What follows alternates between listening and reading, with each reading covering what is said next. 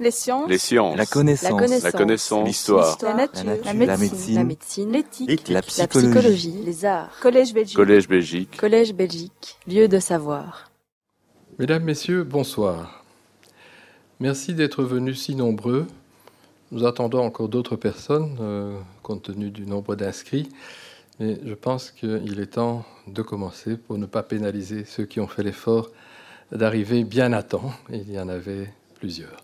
Votre présence manifeste euh, un intérêt pour euh, un enjeu euh, qui est souvent évoqué de manière large, mais qui a une certaine gravité, surtout par les temps qui courent.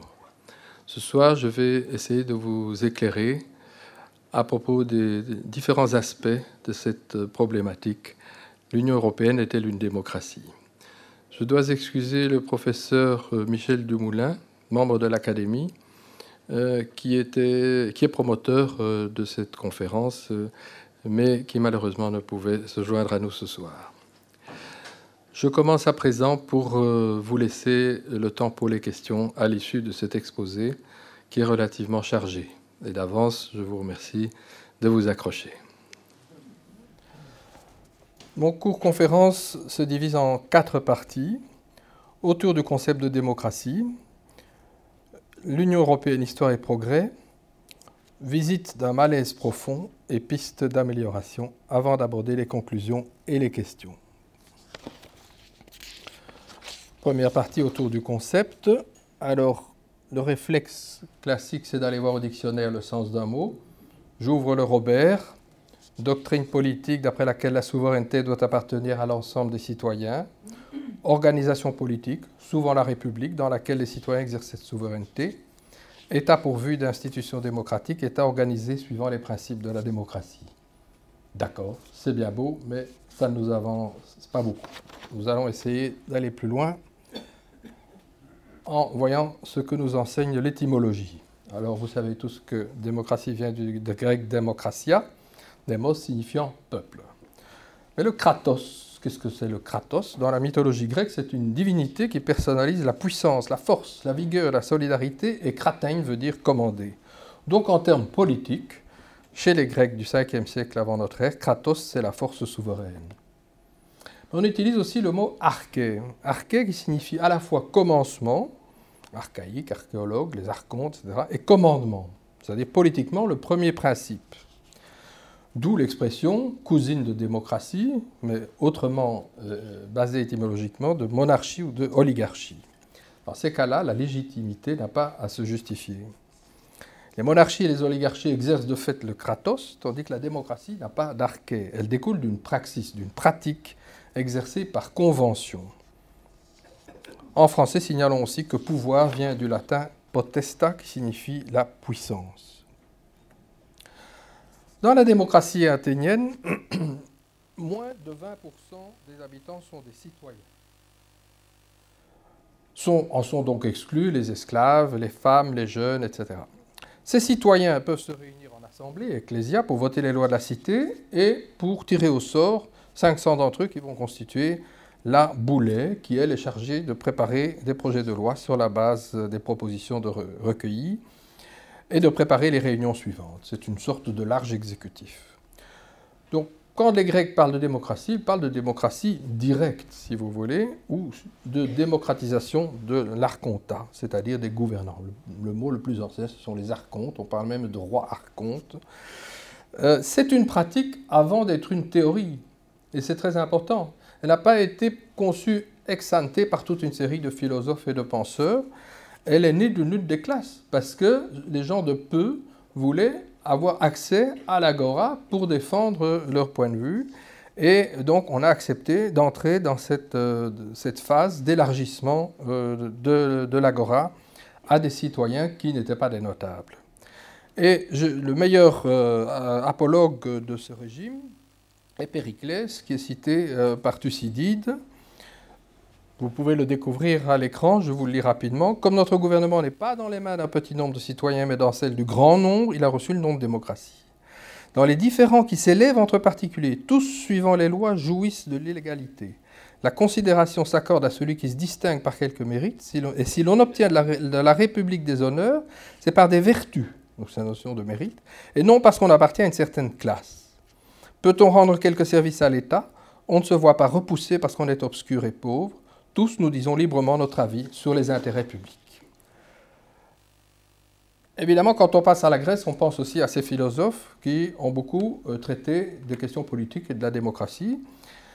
Pour faire très bref, et, je m'excuse auprès des spécialistes de ces raccourcis, Platon euh, a une perception assez négative euh, du, bilan de la démocratie qu'il a pu observer. Il pense que l'optimum à viser, c'est le philosophe roi, et il s'est même rendu en Sicile pour aller conseiller des, dirigeants afin euh, de pouvoir exprimer la, forme politique qu'il souhaite, euh, considérant que la masse n'est pas capable d'avoir euh, le jugement qui est, nécessaire à la, direction de, la cité. Aristote pratique une observation, une classification des régimes, et chaque fois les, déviances de ces régimes, la monarchie dérive en tyrannie, l'aristocratie en oligarchie, et la politeia, c'est un, nom qui revient souvent euh, dans euh, le vocabulaire euh, d'Aristote, c'est le juste milieu, fondé sur une classe moyenne forte. Aristote est un passionné de l'équilibre, du, juste milieu, et donc cette politeia répond à, cette, à ce souhait de sa part, et euh, la démocratie est une forme de dérive de la politeia. Mais ce qui est plus important, je trouve, c'est l'apport de la, réflexion philosophique au principe démocratique. Parce que les philosophes veulent d'abord, par leur dialogue, par leurs écrits, démasquer les sophistes et, les démagogues, c'est-à-dire les gens qui trompent le peuple. Et donc, euh, il leur importe de viser la qualité de l'argumentation qui seul permettra une délibération valable dans la cité. Retenez ce mot de délibération. Il recherche le bien commun, la conscience de la cité, et alors la téléologie de l'acte politique, c'est-à-dire que l'acte politique doit euh, avoir certaines euh, finalités qui soient justifiables par rapport à la vie bonne et au bien de la cité. On saute de quelques siècles, l'expérience démocratique tourne court, le modèle monarchique à partir euh, d'Alexandre, euh, va, gagner les cités grecques, l'Empire romain, les territoires de l'Europe médiévale. Il subsiste néanmoins certaines pratiques électives, électives, pas des démocraties nécessairement, mais des pratiques électives, dans une série de milieux, les communautés chrétiennes primitives, euh, certaines congrégations, l'élection des rois au départ, avant que le principe héréditaire soit d'application, Certaines petites républiques aussi, comme Venise, qui élisait son doge, euh, certaines républiques dans les Pyrénées, cantons suisses, villes libres. Et euh, même avant euh, le 5e siècle, il y avait, paraît-il, des formes de démocratie dans certaines régions de, l'Inde. Et, on constate, et on a observé aussi, gare à l'ethnocentrisme, que certaines sociétés tribales pratiquent le principe électif. Mais euh, ce qui évidemment est dominant dans l'époque médiévale euh, jusqu'aux Lumières, c'est le rituel du sacre et le fait que la théocratie fonde la légitimité. Néanmoins, dès le XIIe siècle, il y a une première contestation du pouvoir royal en Angleterre, et au XIIIe siècle, un premier parlement élu. et ce à quoi on va assister avec la période des Lumières, c'est un renversement euh, de la légitimité. Différents euh, penseurs de haut de gamme, comme Machiavel, Hobbes, Spinoza, Montesquieu, Locke, Locke, etc., renouvellent la philosophie politique, notamment ayant lu les Grecs, mais aussi observant les régimes de leur temps. Ils vont déconstruire la légitimité, légitimité théocratique et prendre en compte le peuple comme auteur de la nouvelle légitimité. Ce peuple est composé d'individus égaux et libres, dotés de droits personnels, droits qui découlent du droit naturel. Alors, euh, en, France, un théoricien majeur de la souveraineté populaire, c'est bien entendu Jean-Jacques Rousseau, qui a eu une influence euh, sur euh, le mouvement des idées avant la Révolution française. Et il, plaide pour la démocratie, mais qui, dans son esprit, ne peut être que directe. Donc, il suspecte la représentation. Il écrit La volonté générale ne se représente point. 1776, euh, révolution américaine, les pères de la Constitution américaine optent clairement pour une euh, démocratie libérale fondée sur la représentation. Révolution française 1789. Après hésitation en faveur de la conception rousseauiste, la Révolution française fait de même. La France ne doit pas être une démocratie, euh, proclame Sieyès, qui est constituant, mais un régime représentatif.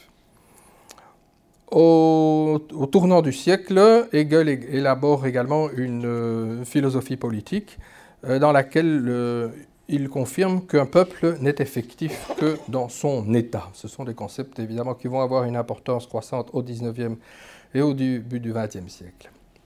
Alors, la grande question va devenir le suffrage universel, parce que les parlements étant au cœur du processus, après ce renversement de la légitimité, malgré les retours en arrière euh, de, la monarchie, euh, les, phénomènes autocratiques, impériaux, etc., la, question clé qui va traverser chez les démocrates tout au long du XIXe siècle, c'est la composition du corps électoral et donc du droit de vote. Le suffrage universel est la démocratie même, dit Lamartine, qui a eu le courage de se présenter, d'être candidat à la présidence de la République. C'était une candidature de témoignage. Et donc le suffrage universel est une très longue marche qui ne va aboutir, comme vous le savez, qu'au milieu du XXe siècle avec euh, le vote des femmes et qui restera encore perfectible euh, s'agissant d'élargir ce suffrage universel aux étrangers, aux jeunes, d'abaisser l'âge du vote, etc. On peut noter aussi un abus de langage qui est pratiqué à partir du XIXe euh, siècle. La démocratie représentative est qualifiée de la démocratie. Donc existe la démocratie directe. Euh, lorsqu'on parle de démocratie, on désigne la démocratie représentative. Il y a cependant euh, des situations particulières qui sont citées dans la, dans la DIA, de tentatives de démocratie directe, mais qui ont un caractère éphémère et qui reste proche de la pensée euh, anarchiste aussi. il y a deux grands penseurs qui développent des visions euh, critiques de la, de la démocratie de leur temps. Tocqueville est convaincu que la démocratie est le régime de l'avenir, euh, mais ce qu'il craint, c'est une espèce d'installation dans trop de confort et donc qui finalement représente une abdication de la liberté personnelle au profit d'un certain nivellement. Tandis que Marx, évidemment, euh, dénonce euh, la démocratie comme étant l'instrument de la bourgeoisie et l'expression euh, des libertés formelles aux dépens de la réalité économique et sociale. Rapidement, ensemble, nous pouvons imaginer les idées qui nous viennent à l'esprit lorsque nous voulons désigner des régimes ou des pratiques non démocratiques dictature, tyrannie, monarchie, oligarchie, despotisme éclairé, atteinte aux libertés, censure, pouvoirs spéciaux, arbitraire, démocratie d'acclamation, pression du groupe, trucage des scrutins, intimidation, transmission héréditaire, la loi du sang, cooptation, nomination, retenez ce mot aussi, technocratie, bureaucratie, tout ça sont des, antinomes de euh, la, démocratie telle que généralement on les entend dans, les discours euh, avec euh, les uns et les autres. De même, les conditions de possibilité de la démocratie aujourd'hui euh, relèvent de l'évidence, mais il n'est pas mauvais de les rappeler. État de droit, équilibre et indépendance des pouvoirs, droit de vote libre et secret, liberté d'expression politique et respect d'autrui, information du public, presse libre, consultation, délibération des décisions, effectivité de la loi, la loi respectée, pluralisme des partis, organisation civile et administrative qui permet les élections, et paix et stabilité, bien entendu, s'il y a la guerre civile ou s'il y a la guerre avec euh, les voisins, la condition, euh, a fortiori si le pays est envahi, la démocratie peut en prendre un coup. Donc les conditions idéales de la démocratie, c'est quand même une certaine euh, stabilité et une certaine paix civile. Alors, après cette introduction très générale, regardons des définitions un peu plus précises, contemporaines de, de la démocratie. Article 21 de la Déclaration universelle des droits de l'homme, 1948 toute personne a le droit de prendre part à la direction des affaires publiques de son pays, soit directement, soit par l'intermédiaire de représentants librement choisis. Toute personne a le droit d'accéder dans des conditions d'égalité aux fonctions publiques de son pays.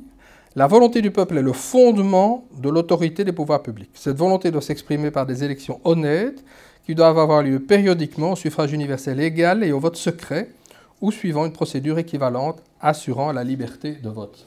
Ça reste l'étalon pour les Nations Unies.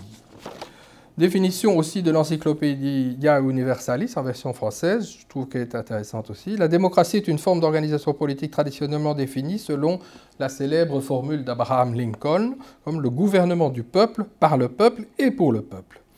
Comme dans tout système politique, le peuple, c'est-à-dire la population des citoyens regroupés dans le cadre d'un territoire, y est gouverné. La spécificité d'un système démocratique est que les gouvernés sont censés être en même temps des, gouvernements, des gouvernants associés aux principales décisions engageant la vie de la cité. Quand vous lisez les dialogues de Platon, il fait dire à ses interlocuteurs, tu admets qu'il y a nécessairement une différence entre les gouvernants et les gouvernés. Et absolument, répond l'autre. Bon, ici, euh, ce principe, euh, ce, constat est subverti par l'idée donc que les gouvernés prennent part d'une certaine façon à la gouvernance. Et donc, je termine la, lecture, c'est parce que le peuple est à la fois sujet, c'est-à-dire soumis au pouvoir politique et souverain, détenteur de ce pouvoir, que les systèmes démocratiques sont supposés agir dans l'intérêt du peuple. Alors, les cadres constitutionnels de la démocratie, vous les connaissez, c'est soit la monarchie constitutionnelle comme nous avons en Belgique, soit la République, avec historiquement dans la monarchie constitutionnelle une imitation croissante euh, du pouvoir, et euh, dans la République un régime parlementaire ou un régime mixte, par exemple euh, parlementaire présidentiel comme on a en France. Dans les deux cas, on peut avoir un État unitaire ou un État fédéral.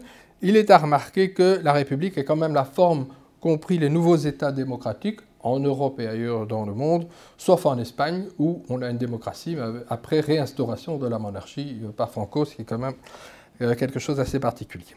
L'ensemble de ces régimes sont gouvernés par le principe euh, de la majorité. On gagne les élections si on a la majorité. On, on fait un gouvernement si on a une majorité parlementaire, avec des dispositifs de respect des minorités.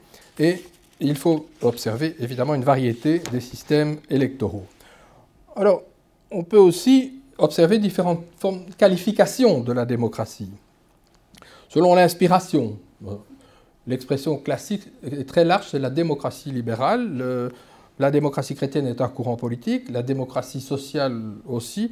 La démocratie populaire, c'est l'expression d'un régime euh, que, vous savez. On parle parfois aussi de démocratie totalitaire.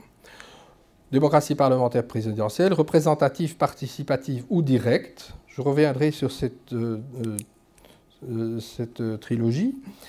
Le domaine, démocratie économique, démocratie culturelle, accès à la culture, la qualité, une démocratie vivante, une démocratie enrayée, comme était le titre euh, d'un colloque qui a été organisé ici à l'Académie il y a 2-3 ans et qui fait l'objet d'un ouvrage. Mais il est épuisé, je crois. Enfin, j'espère qu'il sera réédité démocratie hybride, liquide, euh, avec Internet, etc. Et le niveau, bien entendu, démocratie locale, régionale, nationale ou supranationale. Dans le cas d'une démocratie, si tant est qu'il y ait une démocratie, euh, les, politologues euh, ont tendance à parler de démocratie, le, mot démos au pluriel, mais nous reviendrons sur cette question. La question peut-être la plus importante, c'est qu'est-ce que la légitimité?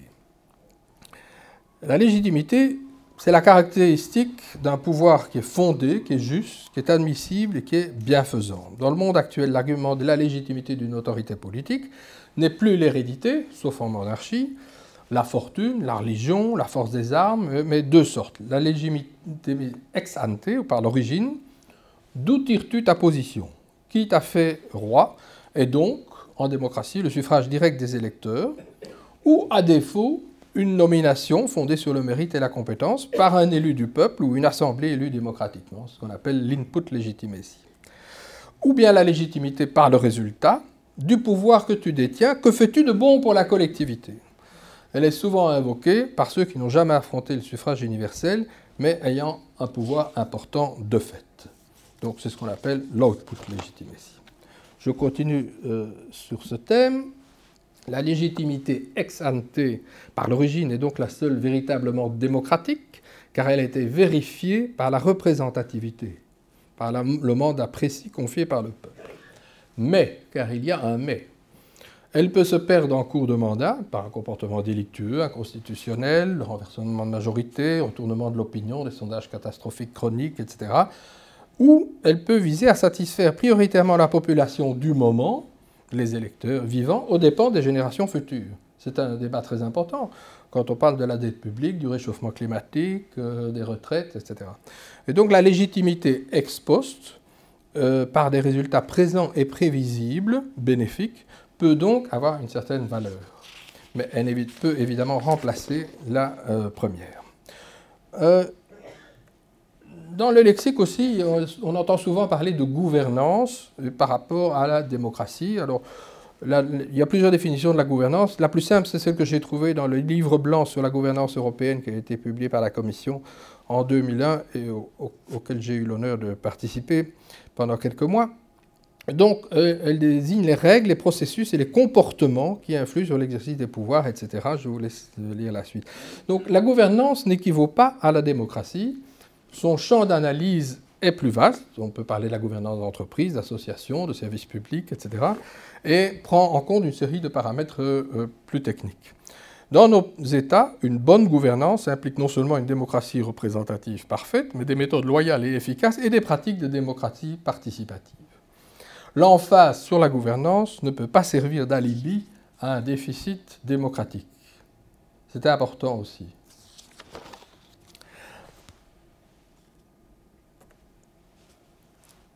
La démocratie, ça veut dire des élections, ça veut dire qu'il y a des partis en compétition.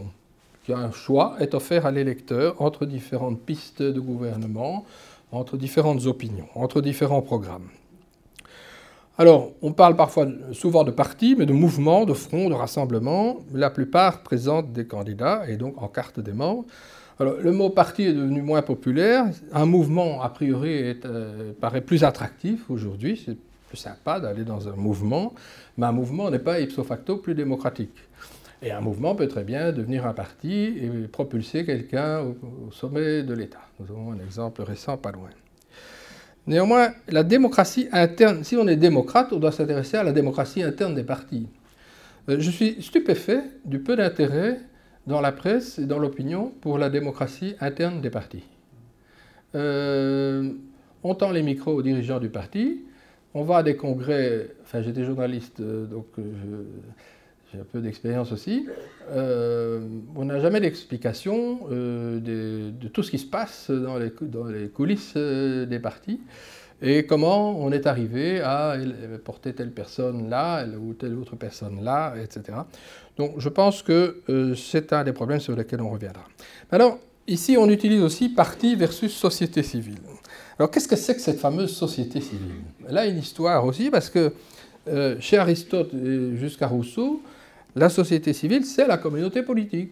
C'est nous tous en tant que euh, étant citoyens euh, pouvant nous exprimer souverainement sur l'agora ou ailleurs. Ensuite, chez Hegel et Marx, on oppose la société civile à l'État, parce que l'État a toute une organisation avec des, fonctionnaires et des policiers, etc. De nos jours, aujourd'hui, on, oppose société civile et classe politique. Alors, qui est in et qui est out? Est-ce qu'un boucher qui est conseiller communal euh, et qui est engagé dans un mouvement associatif euh, en faveur de handicapés, est-ce qu'il appartient à la société civile ou est-ce qu'il appartient à la classe politique? Ou alors il se coupe en deux, et tantôt dans la société civile, tantôt dans la classe politique, ce qui est le cas de beaucoup de gens. Mais à ce moment-là, s'ils se coupent en deux, s'il y a beaucoup de sociétés civiles en eux, c'est difficile de dire qu'ils appartiennent à la classe politique. Donc c'est très difficile d'apprécier la, classe politique, d'autant qu'il y a quand même une certaine mobilité au sein de cette classe politique. Bon, le sentiment est que c'est un peu toujours les mêmes, mais malgré tout, il y en a qui s'en vont, il y en a qui arrivent, euh, il y en a qui ont du pouvoir à un certain moment, d'autres à d'autres moments, etc. On peut aussi, lorsqu'on fait les listes, dire voilà, on met des personnalités civiles sur euh, euh, les listes, des, personnalités de la société civile, et pas seulement, des, comme dit, des politiciens professionnels. Bon, en général, lorsqu'on parle des associations, des acteurs sociaux, des organisations non gouvernementales, on parle au niveau national ou européen de la société civile. Au stade actuel, la démocratie représentative implique surtout les partis, la démocratie participative, là où elle existe, implique de s'adresser à la société civile. Mais la frontière entre les deux n'est pas si facile. Passons maintenant à une autre question qui est le rayonnement du principe démocratique. Il est clair que nous avons assimilé le principe démocratique comme étant une norme qui pourrait s'appliquer dans beaucoup d'endroits, les entreprises, les associations, partis, syndicats, églises, écoles, etc. Il faut être de bon compte, il y a une espèce de plafond de verre. Il y a des circonstances où on ne peut pas procéder à une délibération ou un vote. Euh, dans une salle d'op, euh, lorsque l'avion est en vol et qu'il y a des difficultés, le pilote ne va pas consulter les passagers ou le personnel. Lorsqu'il y a des actions antiterroristes, ça fonctionne différemment d'une démocratie, etc. Donc, on peut espérer démocratiser la société dans différentes sphères, et c'est très souhaitable, mais il y a quand même des circonstances où ça n'est pas possible. Alors, à l'échelle mondiale, la démocratie a fortement progressé au cours de la seconde moitié du XXe siècle, mais depuis 2006, l'indice global de la démocratie ne progresse plus. En 2016, 4,5% de la population mondiale vivait dans des démocraties pleines, je reviendrai à cette expression, et 44,8 dans des démocraties imparfaites, soit 76 pays sur un total de 167. Et je vous offre le premier diagramme. Euh, alors, vous voyez ici en, vert foncé les full démocraties, ça va jusqu'en 2009 et ça commence euh, au début du XXe siècle ce que vous voyez en noir, c'était les régimes coloniaux. Vous voyez que les régimes coloniaux, euh, la, démocratie acceptable est ici. Et globalement, euh, la démocratie ouverte, c'est-à-dire sur le bon chemin, elle apparaît. Bon, tout ce qui est en jaune, plus ou moins, en vert, plus ou moins accentué, représente les progrès de la démocratie par rapport à une situation vers le milieu du siècle.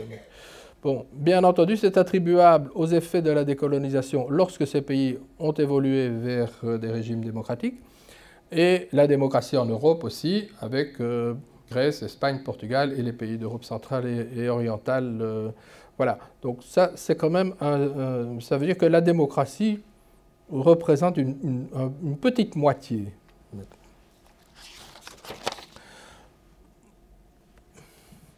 Ici, euh, l'hebdomadaire The Economist a apparemment une, euh, équipe qui euh, fait des statistiques sur ces sujets-là. Vous voyez, plus c'est bleu foncé, plus la démocratie est jugée euh, haut de gamme. Australie, Canada, pays scandinaves, chez nous. bon, après, vous avez les États-Unis. Bon, ça date de 2016. Hein.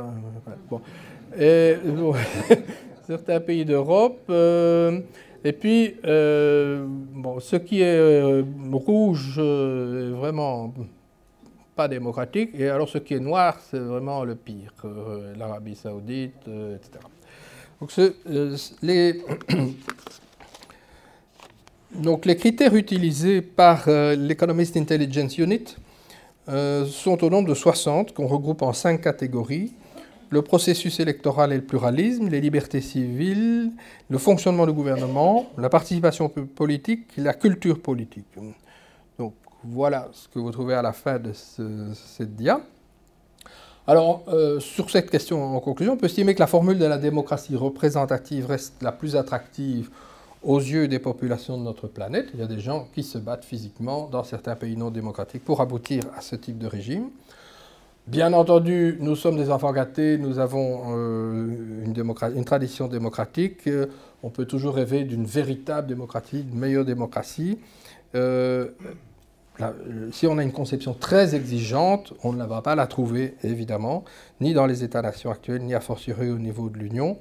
Et les démocraties participatives et directes restent partielles. Alors, avec les mêmes critères que je viens d'évoquer, euh, l'équipe a calculé le degré de démocratie des, États membres de l'Union. Et là, vous allez bien vous amuser, parce qu'il donne des cotes sur 10, et vous, avez 11 démocraties pleines, c'est-à-dire qu'il y a au moins 8 sur 10, et vous avez 17 démocraties imparfaites. Je suppose que je n'ai pas besoin d'utiliser le pointeur. Vous trouvez par exemple ici un pays qui, au moment de sa création, était jugée au début du XIXe siècle comme la constitution la plus démocratique d'Europe. Il est là. Bon, maintenant, c'est comme les enquêtes PISA, etc. On peut contester euh, ce, type de calcul. Enfin, c'est assez intéressant. Et euh, il y a des pays du monde qui s'intercalent dans ce classement. Euh, par exemple, la Nouvelle-Zélande est plus près de la démocratie parfaite que beaucoup de pays de l'Union européenne. Voilà, ceci termine la première partie. Alors regardons maintenant l'Union européenne, son histoire et ses progrès éventuels par rapport à la norme démocratique. Alors là, je serai assez chronologique. mais on va aller au trop parce qu'il y a des étapes euh, qui ne méritent pas de long développement. Enfin, quand même, tout commence avec le congrès de 48 euh, pour euh, l'unification du continent, avec des gens, des politiques et des gens de la société civile, so-called société civile. 800 participants, des, enseignants, des syndicalistes, des, des élus, etc. Trois résolutions sont votées à l'issue de ce congrès, qui était un événement, une résolution politique, une résolution culturelle et une économique. La résolution politique, Assemblée parlementaire européenne, Charte des droits fondamentaux et Cour suprême, est celle qui va euh, être rapidement euh, d'application avec euh, la signature du statut du Conseil de l'Europe le 5 mai 1949, déjà à Londres. Et on peut citer l'extrait du préambule avec les valeurs spirituelles et morales, notre patrimoine commun, les libertés individuelles, la liberté politique pour une démocratie véritable. Alors, ce que va faire le Conseil de l'Europe, c'est d'abord exister comme le grand Parlement euh, de l'Europe, des États démocratiques euh, d'Europe. Donc, la, démocratie parlementaire est présente conceptuellement dans le Congrès de la Haye et elle, devient pratique avec euh, ce Conseil de l'Europe qui est composé de parlementaires élus au second degré, c'est-à-dire élus par des parlements, choisis parmi les parlementaires nationaux. Les partisans d'une Europe fédérale plus concrète ne sont pas satisfaits par ce, ils ne voient pas très bien où ça va aboutir et ils cherchent autre chose. Signalons tout de même que le Conseil de l'Europe, ce n'est pas une conférence sur le Conseil de l'Europe, mais sur l'Union européenne, donc je ne serai pas plus long, l'intérêt du Conseil de l'Europe, c'est d'avoir produit la Convention européenne, la célèbre Convention européenne de sauvegarde des droits de l'homme et des libertés fondamentales avec, là encore, dans le préambule, l'allusion à la nécessité d'un régime politique euh, véritablement euh, démocratique. Et le grand acquis euh, de cette période, c'est ensuite de créer une Cour européenne des, droits de l'homme qui existe toujours et qui est à Strasbourg. Donc le Conseil de l'Europe a un idéal démocratique classique, éloigné de la démocratie directe et plutôt proche de la démocratie représentative. Mais, et encore une fois, je vous dis, ce sont des élus au second degré. Et l'exécutif, c'est le comité des ministres qui se réunit deux fois par an et qui prend certaines décisions. L'output moral est important, mais faiblement intégrateur. Le budget est faible, mais il va s'étendre jusqu'à 47 membres grâce à la chute de l'Empire soviétique. Son problème maintenant, c'est d'avoir sur les bras euh, des pays qui, euh, comme la Russie et comme euh, la Turquie, qui ne répondent de moins en moins aux standards du Conseil de l'Europe. Que faire? Mais nous parlons de l'histoire de l'Europe des communautés. Alors, vous connaissez tous la vous avez tous entendu parler de la déclaration Schuman de 1950 sur les réalisations concrètes, etc. Dans ce texte, il n'y a pas d'allusion à la démocratie, mais à la nécessité de paix, et on vise à faire une gestion supranationale du charbon et de l'acier. Il me semble quand même que cette déclaration plus ce qui sera confirmé par le traité d'Élysée, le traité de Paris de 63, euh, on scelle la réconciliation franco-allemande. Je vais insister là-dessus parce que c'est vraiment un pardon incroyable. Après euh, seulement quelques années de, ces horreurs qui s'étaient produites, de cette guerre énorme, euh, que les Français et les Allemands choisissent de tourner la page et de se pardonner mutuellement pour construire autre chose. Il y a peu de précédents dans l'histoire et c'est quand même un modèle pour d'autres régions du monde que vous imaginez. Alors, ce pardon, les peuples ne sont pas consultés, euh, bien sûr, mais est-ce qu'ils auraient voté pour? C'est une question. Donc, la déclaration Schuman, c'est une espèce de coup de force, de putsch, euh, préparé dans le grand secret, avec Monet, avec Adenauer, etc., mais un putsch pour la paix. C'est singulier, c'est spécial, on peut être pour ou contre, mais c'est comme ça que ça s'est passé. Avec le traité CK, qui est signé à Paris le 18 avril 1951 et qui sera ensuite ratifié par les six parlements nationaux concernés, il ne mentionne pas la démocratie parlementaire, mais il prévoit tout de suite une assemblée composée de représentants des peuples des États réunis dans la communauté qui exercent des pouvoirs de contrôle sur la haute autorité de la CK et peut même la, renverser à la majorité des deux tiers des voix exprimées et à la majorité des membres qui la composent. C'est assez euh, spécial tout de suite de créer un Parlement pour deux secteurs de l'économie. Il stipule aussi que cette assemblée élabora des projets en vue de permettre l'élection au suffrage universel direct selon une procédure dans tous les États membres. Le traité crée aussi une cour de justice et un comité consultatif où sont représentés les employeurs et les travailleurs. Les partenaires sociaux sont dans le coup. Donc, ce traité CK euh, est quelque chose dont on, qui, qui, engrange des choses dont on, ne pourra pas débarquer après. Communauté européenne de défense, le projet de traité est soumis pour ratification après avoir été signé pour, euh, euh, par six, gouvernements. L'Assemblée nationale française, vous connaissez l'histoire, vote contre. Le, projet tombe. Ce qui est quand même un signe, c'est que un les parlements nationaux ont quelque chose à dire ici, en l'occurrence, un parlement national a dit non, et donc le projet euh, est terminé. Alors, on peut se poser aussi la question si les pères de l'Europe étaient des démocrates. Alors j'ai gratté un peu, et donc je vous en présente six. Euh, donc il y a évidemment Robert Schuman, qui était un brave centriste, un juriste lorrain, un homme très austère, qui parlait, qui parlait allemand et français. Il a été emprisonné et déporté, il est parvenu à s'évader en 1942 et après la guerre, il a fondé un mouvement politique qui était important à l'époque, le MRP, la démocratie chrétienne si vous voulez. Il a été président du Conseil et puis ministre des Affaires étrangères et c'est en tant que tel qu'il a lancé euh, sa déclaration dont on vient de parler. Adenauer fut maire de Cologne jusqu'en 1933. Il a été démis de toutes ses fonctions en raison de son opposition au nazisme. Il a été emprisonné deux fois. Il était militant de la CDU, un parti qui existe toujours. Il, fut le premier chancelier de la République fédérale d'Allemagne et il le fut pendant 14 ans. On continue la petite galerie. Euh, de Gasperi était, né plus tôt. C'était un homme du sérail social chrétien. Il s'est opposé à Mussolini. Il a été emprisonné. Fut ministre après la guerre, plusieurs fois président du Conseil. Il a été aussi un des pères de l'Europe, mais il est décédé dès 1954 alors qu'il était président de l'Assemblée, justement, de la CECA. On ne présente plus Paul-Henri Spaak, qui était une figure majeure du Parti socialiste, qui s'opposa au, choix du roi Léopold III, Premier ministre, plusieurs fois ministre des Affaires étrangères. Il présida le comité SPAC, c'est-à-dire les travaux préparatoires au traité de Rome, et il fut aussi secrétaire général de l'OTAN. Alors il y a deux personnalités plus originales,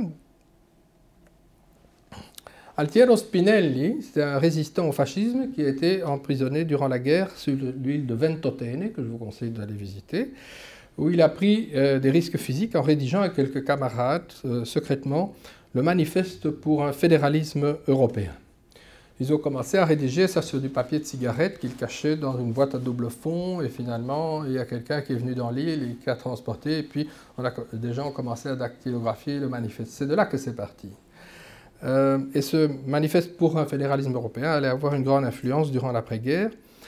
Euh, après, euh, Spinelli a fait un parcours politique, il a atterri à un certain moment à la Commission européenne et il quittait la Commission pour se présenter aux premières élections européennes en 1979 sur la liste du Parti communiste. Enfin, disons qu'il a solidement mouillé son maillot. et vous savez, quand j'entends dire que, ou je lis que euh, le traité de Rome, c'est une reformulation de Mein Kampf, circulé en Grande-Bretagne, ou que c'est la CIA qui a préparé euh, le, mouvement fédéraliste européen. Il faut quand même un peu raison garder. Hein. Alors tous les précités s'étaient présentés au moins une fois devant le corps électoral, mais pas Jean Monnet. Alors, quid de Jean Monnet? Est-ce qu'il n'aimait pas la démocratie parlementaire? Euh, On a vu quand même qu'il a inspiré le traité euh, CK, dans lequel il y a déjà un Parlement. Bon.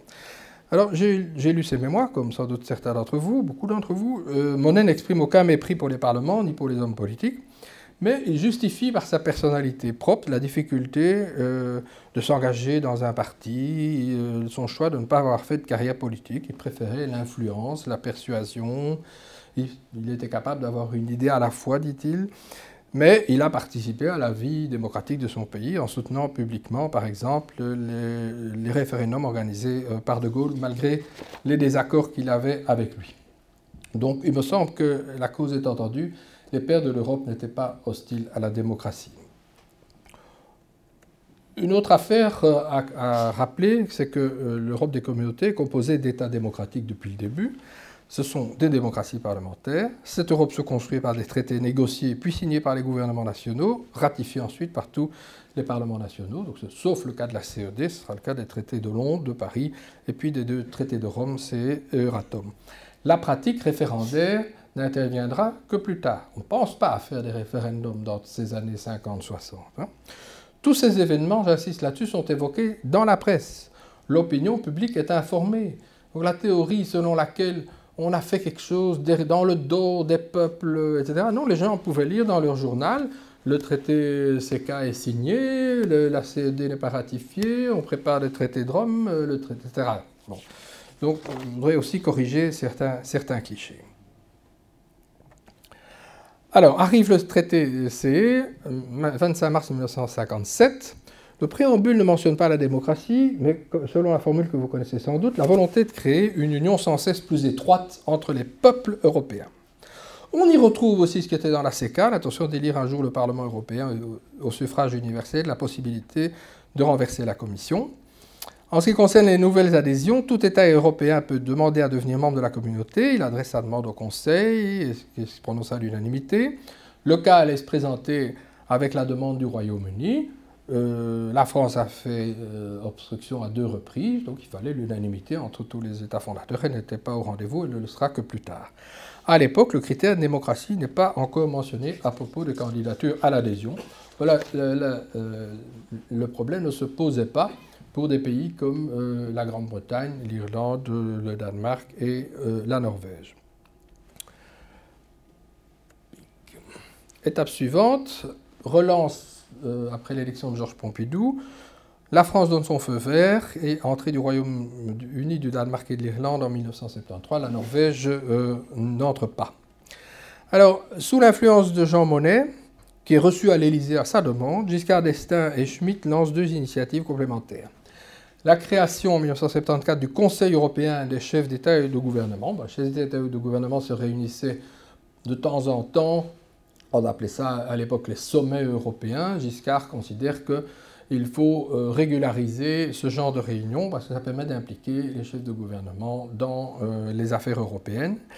Et une deuxième pièce du dispositif que Monet a fait ressortir des tiroirs parce que Michel Jobert et d'autres gaullistes avaient laissé bien ça dans les tiroirs pour qu'on n'en parle pas, c'est l'élection du, du Parlement européen au suffrage universel direct. Ce sera donc un acte adopté par décision du Conseil le 20 septembre 1976 et ratifié ensuite par les neuf parlements nationaux. Je me permets de prendre un peu d'eau. Avant de vous parler de l'illumination de 1978, dont vous n'avez peut-être pas entendu parler, c'est la déclaration sur la démocratie. Donc, par le Conseil européen de Copenhague, le 8 avril 1978, les chefs d'État et de gouvernement confirment leur volonté d'assurer le respect des valeurs d'ordre juridique, politique et moral auxquelles ils sont attachés et de sauvegarder les principes de démocratie représentative, du règne de la loi, de la justice sociale et du respect des droits de l'homme. L'application de ces principes implique un régime de démocratie pluraliste qui garantit la représentation des opinions dans l'organisation constitutionnelle des pouvoirs et les procédures nécessaires à la protection des droits de l'homme. Les chefs d'État ou de gouvernement s'associent à la déclaration qui avait déjà été adoptée par les trois institutions clés. Et donc ils déclarent en finale solennellement que le respect et le maintien de la démocratie représentative et des droits de l'homme dans chacun des États membres constituent des éléments essentiels de l'appartenance aux euh, communautés européennes. C'est une étape importante et je dirais c'est un peu comme si la perspective de l'élection directe du Parlement européen l'année suivante avait libéré la parole dans les instances européennes sur ce sujet. Dès lors qu'on avait décidé l'élection au suffrage universel, on s'autorisait à euh, parler à l'aise de, démocratie. Il n'est pas fortuit non plus que c'est au Danemark que cette déclaration a été adoptée, parce que le Danemark avait à l'époque la présidence euh, du, Conseil. Et donc, comme on sait, les Scandinaves sont très attachés au fonctionnement de la démocratie. C'est un message à usage interne, mais aussi quand même aux candidats à l'adhésion. Il, euh, il, a été, il est passé inaperçu par beaucoup euh, et on y fera référence dans la déclaration solennelle sur l'Union européenne qui est adoptée à Stuttgart en 1983. Étape suivante, le Parlement est légitimé par la première élection directe dans neuf États membres, 7-10 juin 1979. Taux de participation 62%. Retenez ce chiffre. Alors bon, vous connaissez la suite de l'histoire. Euh, tous les cinq ans, on procède à l'élection euh, du Parlement européen.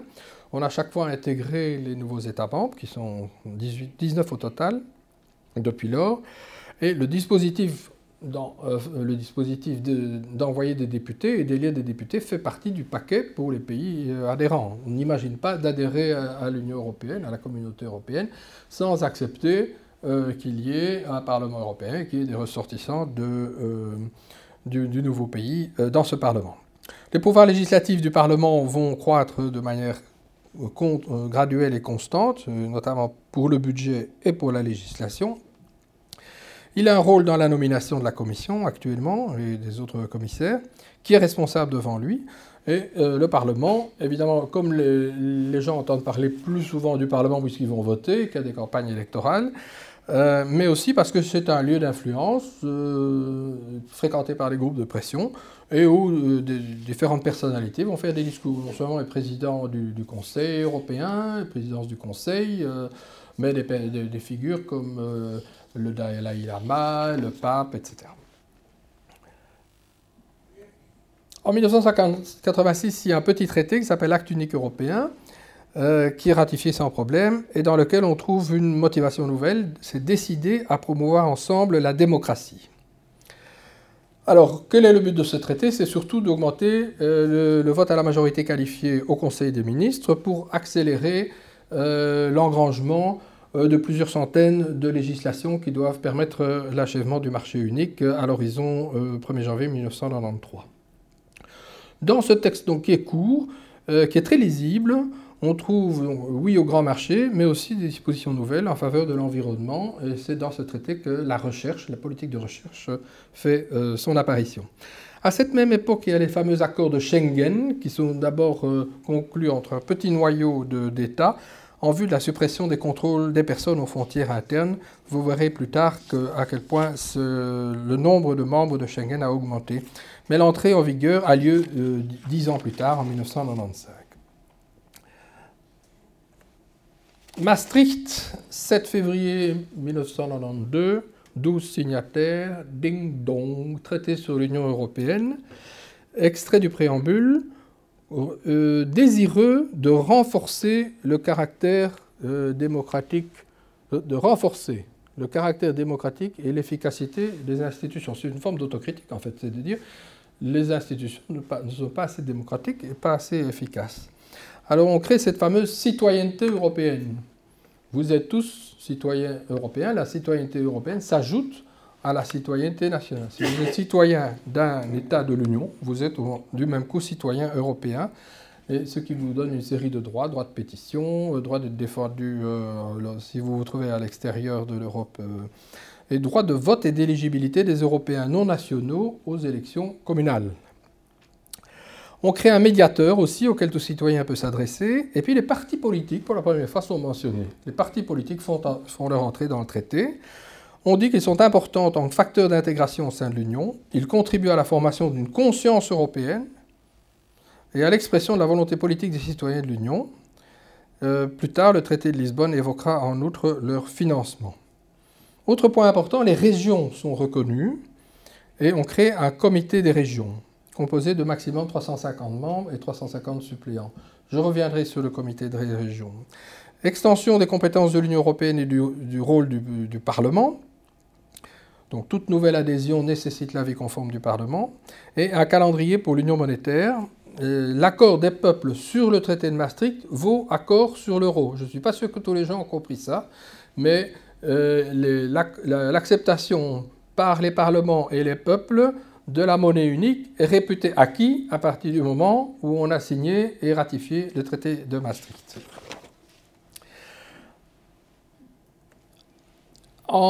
au traité d'Amsterdam de 1997, on prévoit, en termes très vagues, la possibilité de suspendre de ses droits un État membre qui ne respecte pas les principes de démocratie et d'État de droit.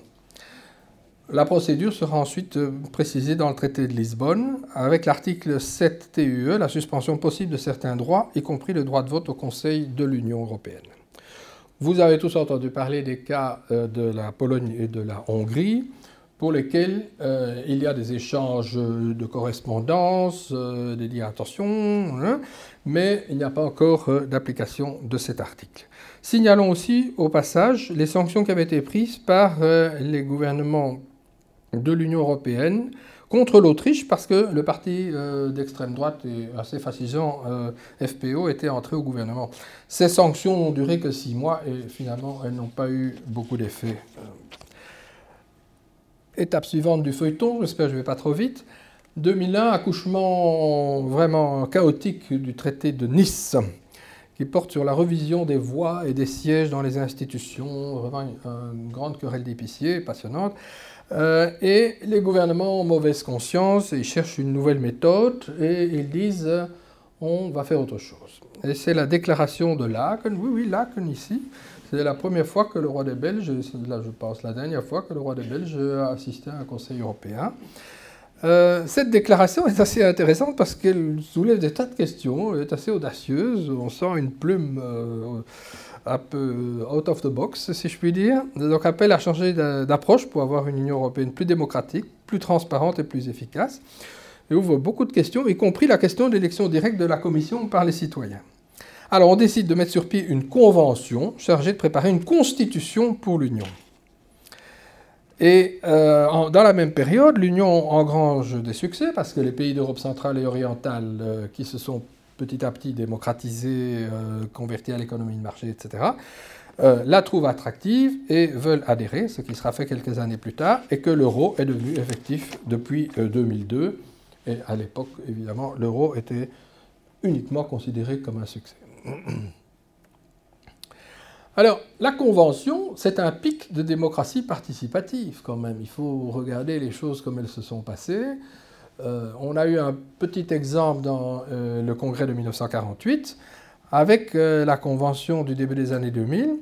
On a un présidium que vous vous souvenez sans doute que M. Giscard d'Estaing, Dehaene et Amato étaient le trio gouvernant, avec des représentants des gouvernements de la présidence, des, parlements nationaux.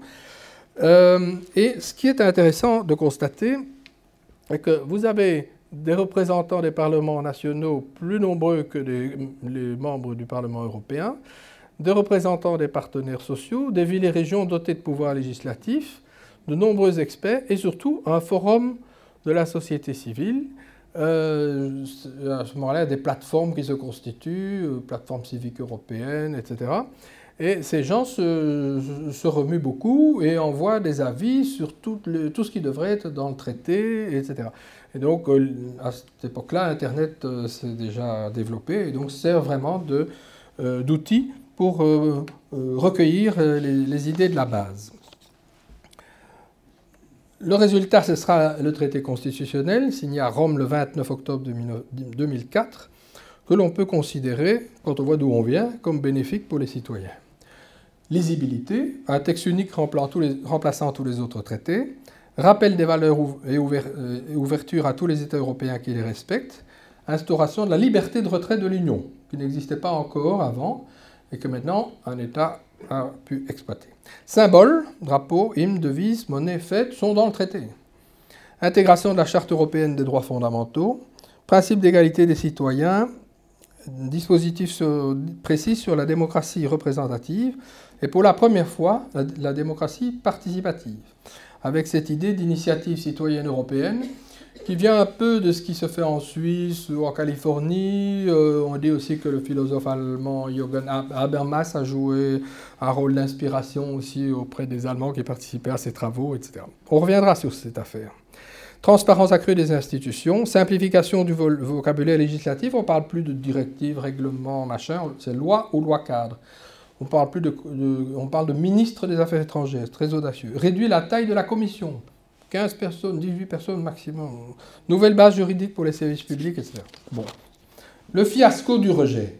Accrochez-vous, parce que c'est une drôle d'histoire. Donc, suite au grand élargissement de 2004, et compte tenu de la Bulgarie et de la Roumanie qui allaient entrer en 2007, 27 gouvernements s'étaient engagés derrière ce texte. Le bal des ratifications mérite examen. Comment allait-on ratifier? La voie parlementaire seule était prévue dans 18 pays. Vous voyez la liste, vous reconnaissez sans surprise l'Allemagne, la Belgique, je ne vais pas tous vous les citer. Un référendum contraignant est prévu dans cinq pays la France, le Danemark, la Pologne, le Portugal et la République tchèque. Et voie référendaire consultative plus ratification parlementaire dans quatre pays Espagne, Pays-Bas, Luxembourg, Royaume-Uni. Next step. Au moment du référendum français, dont j'espère vous avez tous entendu parler, le 29 mai 2005, il y a déjà des ratifications acquises dans 11 États. Vous voyez la liste. Après le vote français, les Pays-Bas ont rejeté aussi le traité par référendum qui était un référendum consultatif.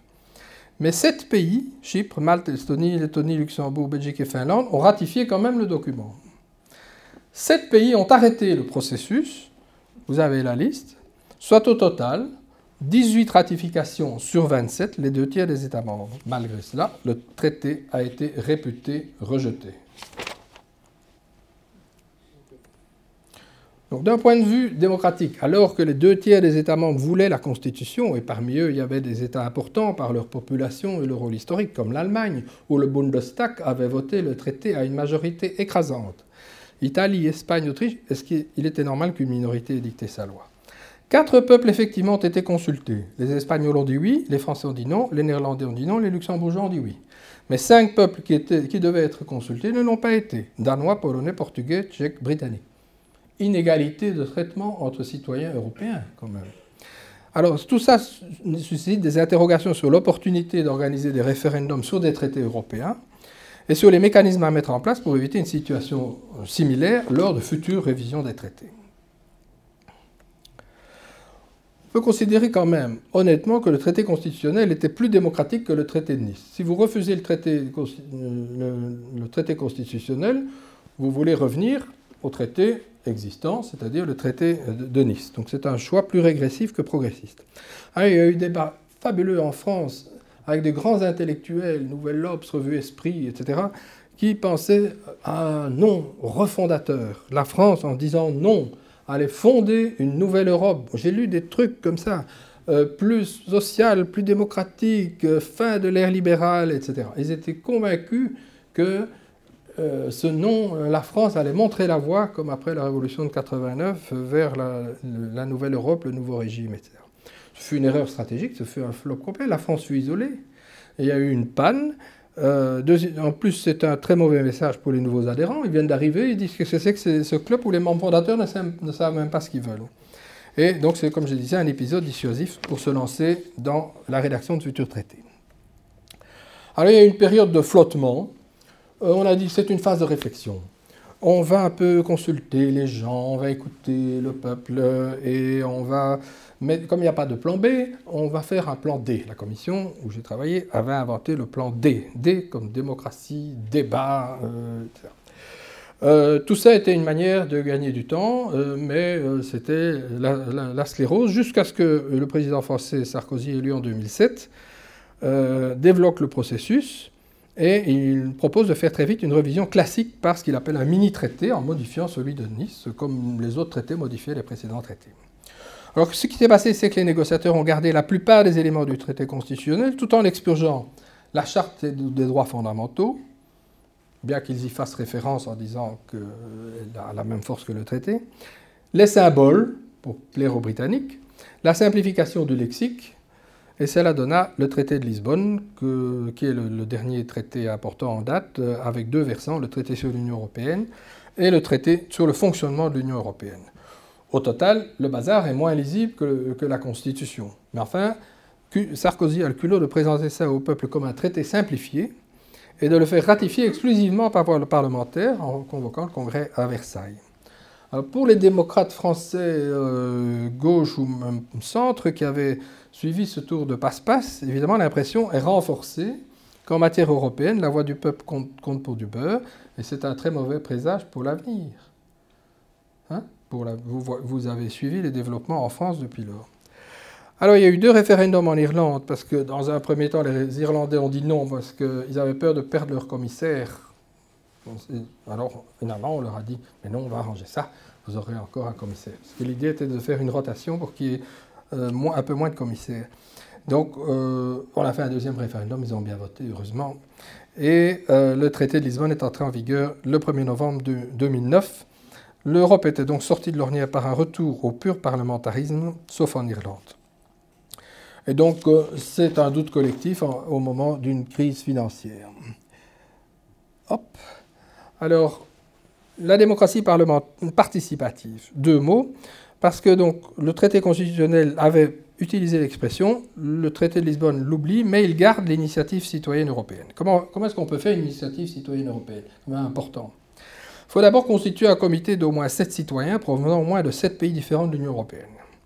L'initiative doit être enregistrée par voie électronique auprès des services de la, Commission, qui l'officialisent, etc les signatures recueillies ensuite doivent provenir d'au moins sept pays différents, collectés par un, système électronique. Et il faut, en un an, un million de signatures. Et à ce moment-là, euh, l'initiative est présentée à la Commission qui, dans les trois mois, doit donner sa réponse. Si la réponse est positive, la Commission prépare une proposition législative et la procédure démarre.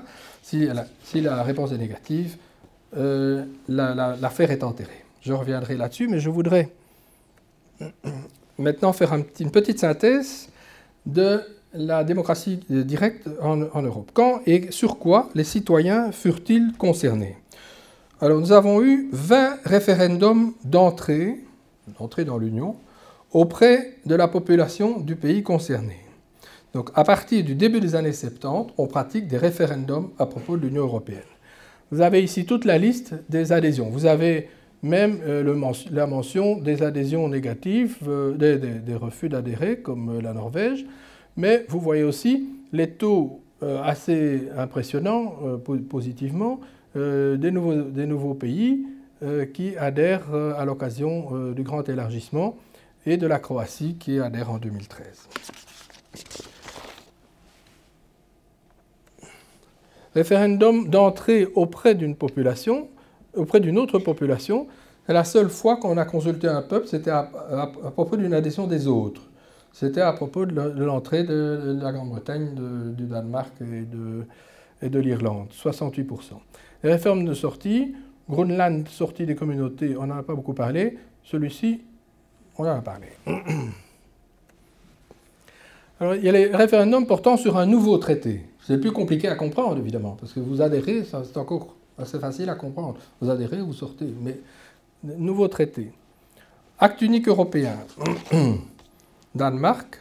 Traité de Maastricht. Danemark. Irlande. France, 51%. Danemark de nouveau parce qu'ils avaient refusé, donc on leur a fait des concessions. Ils votent finalement oui. Traité d'Amsterdam, Irlande, Danemark. Traité de Nice, Irlande dit non. Irlande, revote après et dit oui. Traité constitutionnel, on a parlé, Espagne, France, Pays-Bas, Luxembourg, Irlande. Et sur le pacte budgétaire européen, seule l'Irlande a organisé un référendum et ça a été approuvé. Le traité budgétaire de 2012.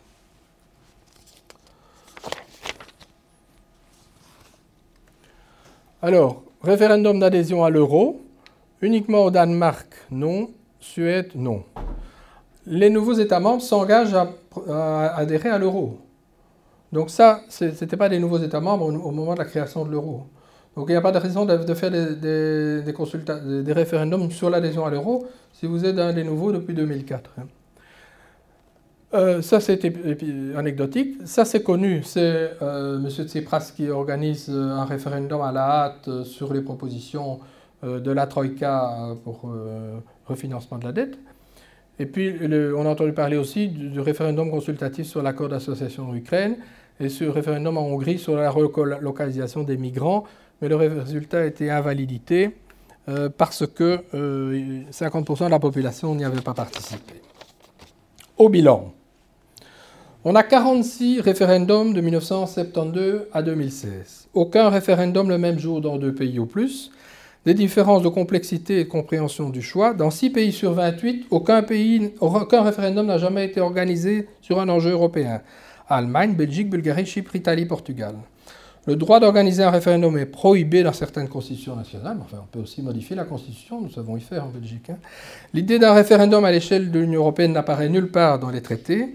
Les modes de ratification des, traités sont laissés à l'appréciation des États membres selon leur constitution. Qu'est-ce que le cadre démocratique actuel de l'Union européenne sur la base du traité de Lisbonne? Le traité dit clairement l'Union est fondée sur une double légitimité, celle des États et des citoyens. Elle est fondée sur la démocratie représentative. Euh, voilà. La hiérarchie des institutions est établie comme suit. Premier, Parlement européen, parce qu'il représente les citoyens. Deuxième, Conseil européen. Troisièmement, etc. Vous lisez la, suite. À ces institutions, ces sept institutions, s'ajoutent des organes. Le Comité économique et social européen, qui représente les partenaires sociaux. Le Comité des régions. Ils ont tous les deux euh, des, pouvoirs purement consultatifs. Le médiateur dont j'ai déjà parlé et une flopée d'agences euh, qui ont un caractère scientifique et technique ou, dans certains cas, exécutif. Alors, regardons un peu, on a, parlé du principe d'électif versus principe de nomination. Quand applique-t-on le principe électif? Au niveau européen, le président du Conseil européen est élu par ses pairs. Ça, c'est un peu comme l'élection d'un pape, mais encore que pour un pape, il soit plus nombreux. Hein. Donc ici, c'est vraiment un truc euh, énorme. Médiateur élu par le Parlement européen après chaque renouvellement président du Parlement et autres postes au Parlement, président et autres postes internes au Conseil économique et social ou au Comité des régions. Niveau national et européen, ce sont les membres du Parlement européen. Euh, en fait, il y a une clé de répartition nationale. Les, États ont chacun un certain nombre de sièges, le minimum étant 6 sièges. Donc, le Luxembourg a 6 sièges, Malte a 6 sièges, etc. J'y reviendrai. Au niveau national, membres du Conseil européen, ils ont tous été élus quand même. Membres du Conseil, les ministres nationaux, oui, les parlementaires nationaux par élection euh, directe dans leur pays. Principe de nomination. Alors, les juges et les avocats généraux de la Cour de justice sont nommés par les gouvernements. Idem pour euh, le, directoire de, les membres du directoire de la Banque centrale, membres de la Cour des comptes. Les membres du Comité économique et social et du Comité des régions sont tous nommés par les gouvernements, enfin via le Conseil. Ce sont les gouvernements qui décident euh, qui leur plaît pour aller siéger dans ces instances consultatives euh, qui, sont censées représenter euh, les régions et les grandes communautés urbaines, etc.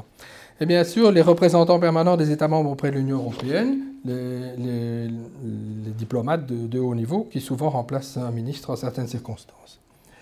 Alors, il y a un mixte d'élections et de nominations, c'est la Commission européenne. Avant les élections européennes, les familles politiques désignent ou élisent leurs champions respectifs pour le poste de président de la Commission. Ça a été fait la première fois en 2014. Ce qu'on appelle les Spitzenkandidaten, ça veut dire que chacun des grands partis dit nous soutenons celui-là ou celle-là pour euh, devenir président de la Commission si nous gagnons. Après les élections européennes, pour le président de la Commission, il est dit dans le traité, en tenant compte du résultat des élections, le Conseil européen, statuant à la majorité qualifiée, propose une personnalité au Parlement européen. Donc il est tenu de proposer une personnalité du parti qui a gagné les élections. Celui-ci, donc le Parlement peut l'accepter et donc l'élire, le, président, à la majorité simple, ou le rejeter. Dans ce moment-là, on recommence la procédure. Pour les autres membres de la Commission, il y a des suggestions des États membres, suggestions ou recommandations solides. La marge de manœuvre du président pour former son équipe est quand même assez réduite parce que les pays envoient il faut vraiment qu'il y ait un gros problème. Euh, en Belgique, vous avez tous suivi les péripéties, comment M. Renders n'est pas devenu commissaire européen. Parce qu'à un certain moment, il manquait de femmes, et donc on a demandé à la Belgique de faire un effort, et, c'est une dame qui est montée. Mais c'est un, cas... Euh, s'ils avaient été malins, ils auraient mis, euh, en, formant le nouveau gouvernement, ils auraient mis ça en tête de l'agenda des négociations, ils auraient été parmi les premiers à envoyer un nom au, nouveau président de la commission. Et donc le problème femme ne se posait pas encore à ce niveau-là. Ils n'ont pas été malins. Bon. Enfin, les circonstances ont fait qu'ils ont envoyé une excellente personne euh, à, la commission. Audition des candidats, puis vote d'approbation globale du Parlement européen sur le collège. Et si le, vote du Parlement est positif, le Conseil européen tient vraiment à nommer la nouvelle commission euh, statuant à la majorité qualifiée. Vous voyez, c'est un procédé assez complexe. Alors, les acteurs clés, comment est-ce qu'ils réagissent et se situent par rapport à la légitimité démocratique? Le Parlement européen est très fier de parler au nom des citoyens, mais comme je vous le disais, la répartition des sièges nous, nous donne des situations incroyables où un Maltais ou un Luxembourgeois, un électeur, Maltais ou Luxembourgeois, a 12 fois plus de poids qu'un électeur allemand. Un Finlandais a 10 fois plus de poids. Euh, donc on est loin très loin du principe de l'égalité des suffrages. Mais ça, le, Parlement européen n'aime pas en parler, et les partis non plus.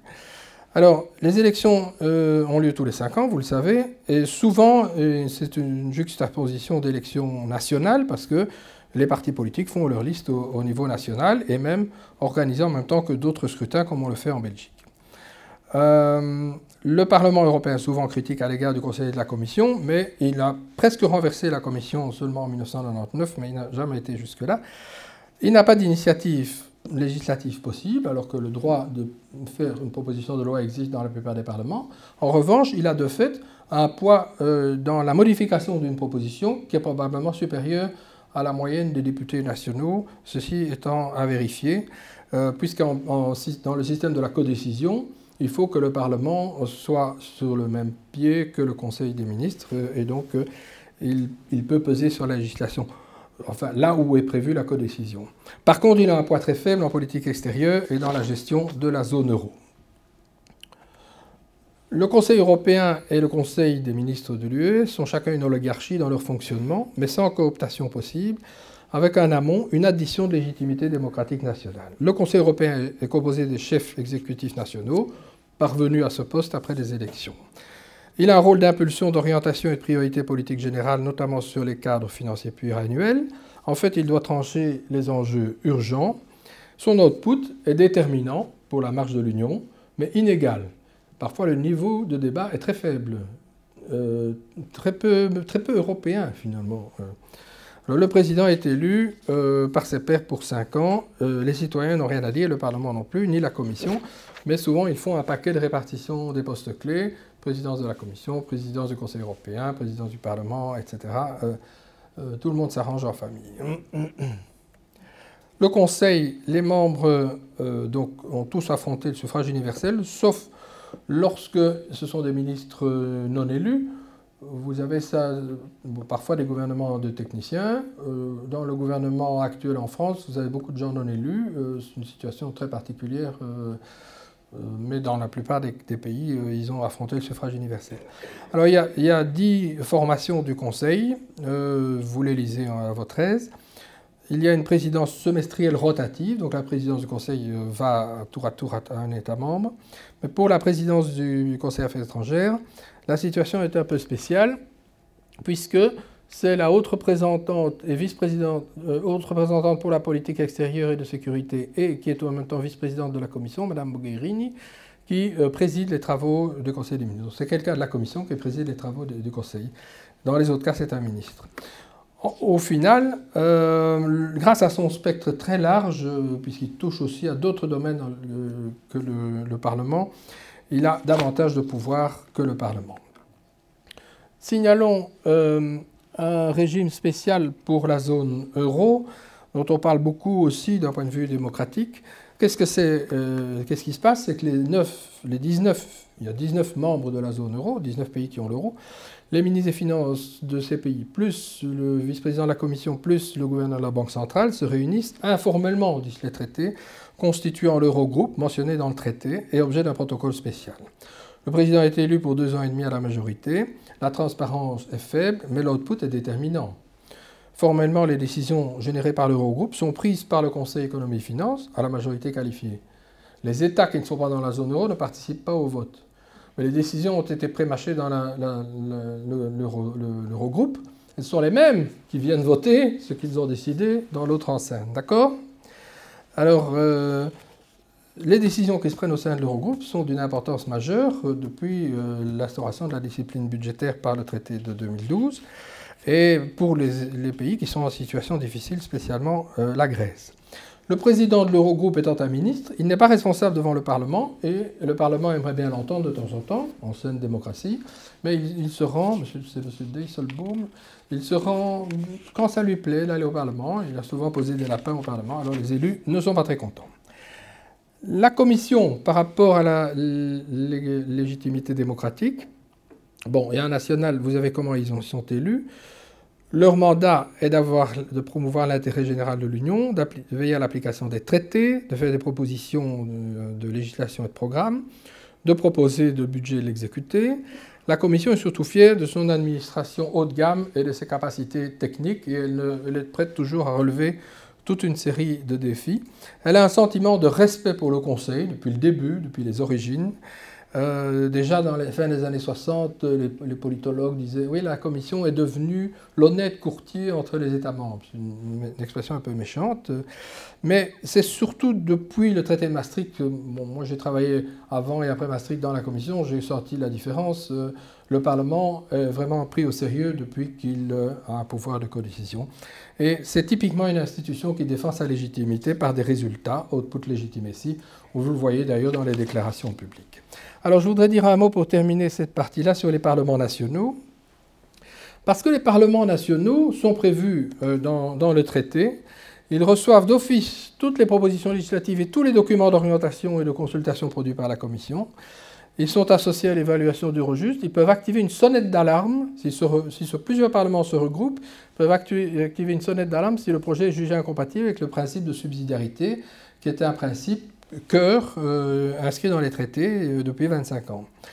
Et il s'exprime dans des réunions semestrielles dont vous n'entendez pas souvent parler au sein de la COSAC, la conférence des, parlementaires de, de l'Union européenne, où ils ont le droit même de faire des propositions aux institutions, et bien sûr, ils ratifient ou non les traités. Et ça descend jusqu'au niveau infranational en, Belgique. Hein. Donc, euh, lorsqu'on dit que les parlements nationaux n'ont rien à dire dans le système institutionnel, c'est un peu exagéré. C'est un peu exagéré. Ce ne sont pas les moteurs, ils ont quand même quelque chose à dire. J'arrive à ma troisième partie.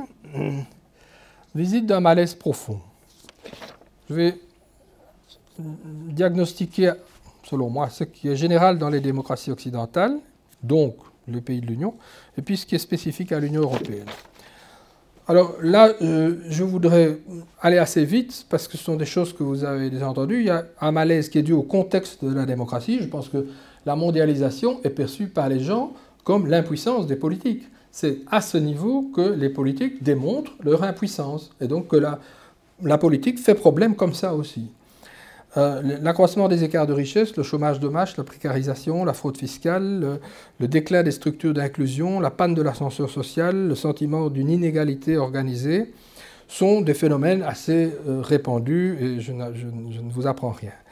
Ce qui est intéressant aussi, c'est d'observer que la montée de l'individualisme et même d'un narcissisme, on le voit avec les selfies, l'étalage de soi, etc., peut se faire au dépens de l'engagement de groupe et que l'apolitisme ou l'antipolitisme sont plus ouvertement déclarés. D'autres facteurs de malaise sont le sentiment d'insécurité à, cause du terrorisme, euh, le fait que le Parlement euh, n'ait pas beaucoup de poids comparativement aux exécutifs, les phénomènes de corruption, le discrédit des partis, la classe politique qui est ressortie comme un système clos, le, communautarisme, les tensions entre, entre, communautés, une certaine théâtralisation de la lutte politique par les médias aux dépens du fond, un agenda politique bousculé par l'émotionnel, les instituts de sondage aussi observent une imprévisibilité croissante des comportements des électeurs et aussi même des dirigeants, mais surtout des électeurs. C'est pour ça que les, sondages se plantent souvent. les, comportements deviennent beaucoup plus imprévisibles.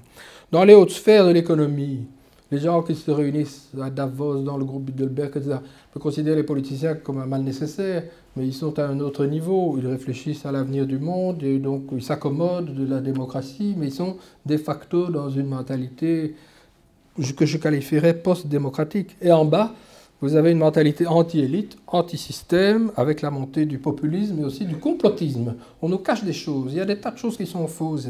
Il y a un progrès des, fake news, formidable.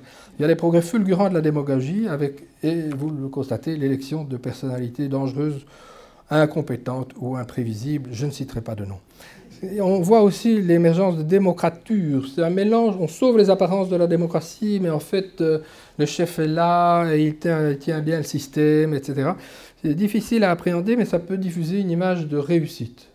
Et vous voyez que la Russie et la Turquie sont des pays qui correspondent à ce profil mais qui euh, se présentent comme des, modèles de demain et qui se mêlent de nos affaires. Euh, Monsieur Erdogan vient parler dans nos pays, euh, il traite les dirigeants de ceci ou cela.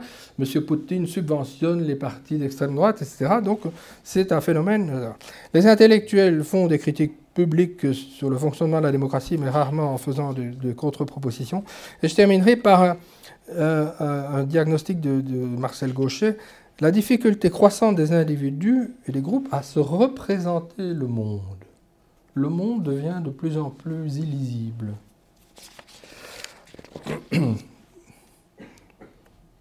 Dans la démocratie européenne, je voudrais passer en revue les pratiques récentes, l'opinion publique, la démocratie représentative, participative et démocratie directe. Le malaise, le diagnostic. ce qui frappe, c'est évidemment dans les années 2008-2015, le réflexe oligarchique. C'est déjà une oligarchie avant, mais ça, se renforce sous l'effet des trucs qu'il faut régler rapidement, crise financière, hausse des dettes souveraines, crise spécifique de la dette. Donc vous voyez apparaître un phénomène de gestion resserrée au dépend de l'équilibre institutionnel, le tandem franco-allemand, Merkel-Sarkozy, le Merkozy, euh, le pouvoir, la montée en puissance du président du Conseil européen et de l'Eurogroupe, la Troïka, qui est typique euh, aux yeux de la population comme une structure non élue, et euh, l'imposition de fait du traité budgétaire de 2012.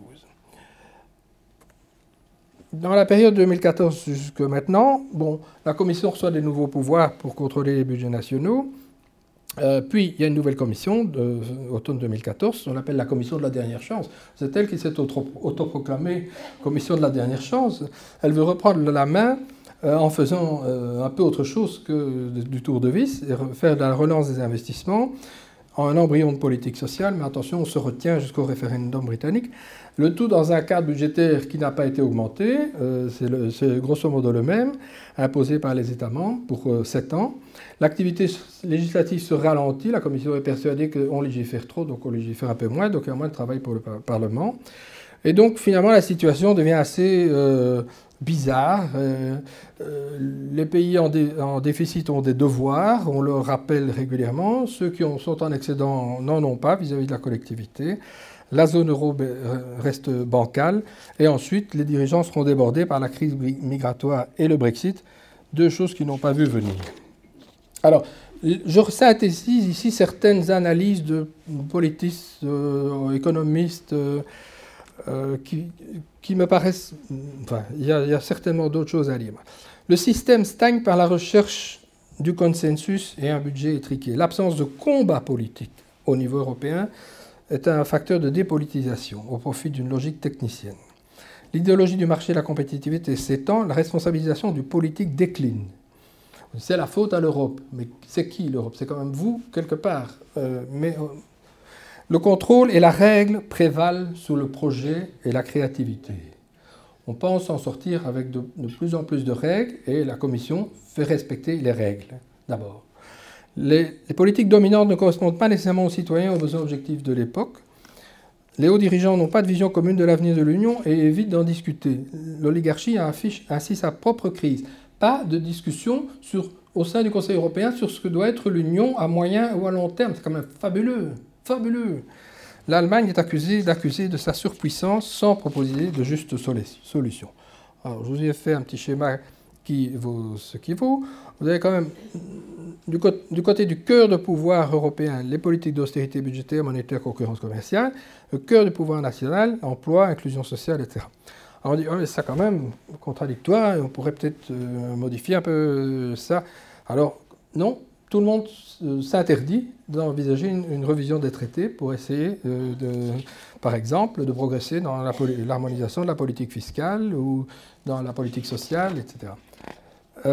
alors, les sondages, c'est intéressant. L'opinion publique sonne le tocsin. Sondage Eurobaromètre. Réponse à l'affirmation. Ma voix compte dans l'Union européenne. Moyenne européenne, non. 52%, non. je ne sais pas si ça c'est clair. Le ce qui est non, c'est en rouge sur ces diagrammes. Ce qui est oui, c'est en bleu. Et vous voyez la ventilation par pays. C'est difficile à voir à l'écran, mais disons que ceux qui sont le plus convaincus que leur voix compte sont les Danois, les Suédois et les Allemands. Et ceux qui sont les moins euh, d'accord euh, sont les Grecs et les Chypriotes. Le non l'emporte dans 16 pays sur 28. Autre sondage. Ici, vous voyez l'image que vous avez de l'Union européenne de 2006 à 2017. Euh, alors, je vais prendre le pointeur parce que ici, on est en 2013-2014. Vous voyez qu'il y a également autant de gens qui ont une mauvaise image que de gens qui ont une bonne image. Il y a longtemps, en 2006, Il y avait beaucoup qui, qui avaient une bonne image, euh, pas tellement qui avaient une mauvaise image. Alors là, panique à bord, euh, et puis ça se redresse un petit peu, et puis ça retombe, et maintenant ça vient de remonter, sans doute grâce au Brexit, parce qu'on a observé qu'il y a une prise de conscience sur l'Europe continentale que tout compte fait vaut quand même mieux être dans l'Union européenne et on voit les difficultés qu'ils ont, les comportements qu'ils ont, etc. Donc, le total des images positives est de 40% au, printemps 2007 dans l'eurobaromètre, en progrès, et le total des opinions négatives est pour le moment en régression. Les plus négatifs sont les Grecs, les Tchèques, les Autrichiens et les Britanniques. Les plus positifs, vous les trouvez euh, sur euh, cette liste. Et on a augmenté, observé par rapport au sondage précédent, il y en a deux par an, euh, opinion positive plus 11% en France, au printemps dernier. Bon, là, il y a peut-être le fait que le fait qu'on a parlé de, l'Union européenne et que certains candidats ont été plus convaincants que d'autres. C'est possible. Hein. Euh, en Hongrie, forte hausse d'opinion. En, Belgique, 39% positif, 39% neutre. C'est pas terrible, hein de, comme, image de l'Union européenne. D'habitude, c'était l'Europe enthousiaste, hein, en avant. Alors, une, dernière, euh, une dernière euh, enquête, je trouve. Est-ce que vous avez le sentiment d'être citoyen de l'Union européenne? Là, ils répondent oui. Et donc, ils sont. Regardez les bleus. Hein donc, c'est quand même une belle moyenne. Euh, c'est ce qui est le plus encourageant. L'Union européenne est. La moyenne européenne est ici. Donc les, oui emportent lentement sur les non. Alors, euh, ceux qui ont le plus ce sentiment sont les luxembourgeois, les irlandais euh, et les allemands. Et donc, on se trouve dans une situation où les gens ont compris qu'ils sont citoyens de l'Union européenne, avec des degrés divers selon les pays. Ils ont ce sentiment, globalement. Mais en même temps, ils n'ont pas, du tout l'impression que leur voix compte dans le système et leur image des institutions fluctue en fonction euh, des circonstances. Le drame du Parlement européen. Un Parlement européen en perte de légitimité par la faute de quatre acteurs. Les partis. Pourquoi? Parce que les partis, à part quelques personnalités incontournables comme des anciens premiers ministres très engagés, type Eurostat, etc., les partis mettent sur les listes pour les élections européennes des gens qu'ils ont envie d'éloigner. Et, les capacités européennes comptent pas tellement. Euh, et ensuite, ils font, ça dans une logique nationale, puisque chaque parti national prépare les listes pour les élections européennes dans, le, pays. Il y a parfois des gens qui sont élus au Parlement européen et qui ne siègent pas un jour après avoir été élus, parce qu'ils sont nommés ministres au niveau régional ou quoi. Il y a un cas important.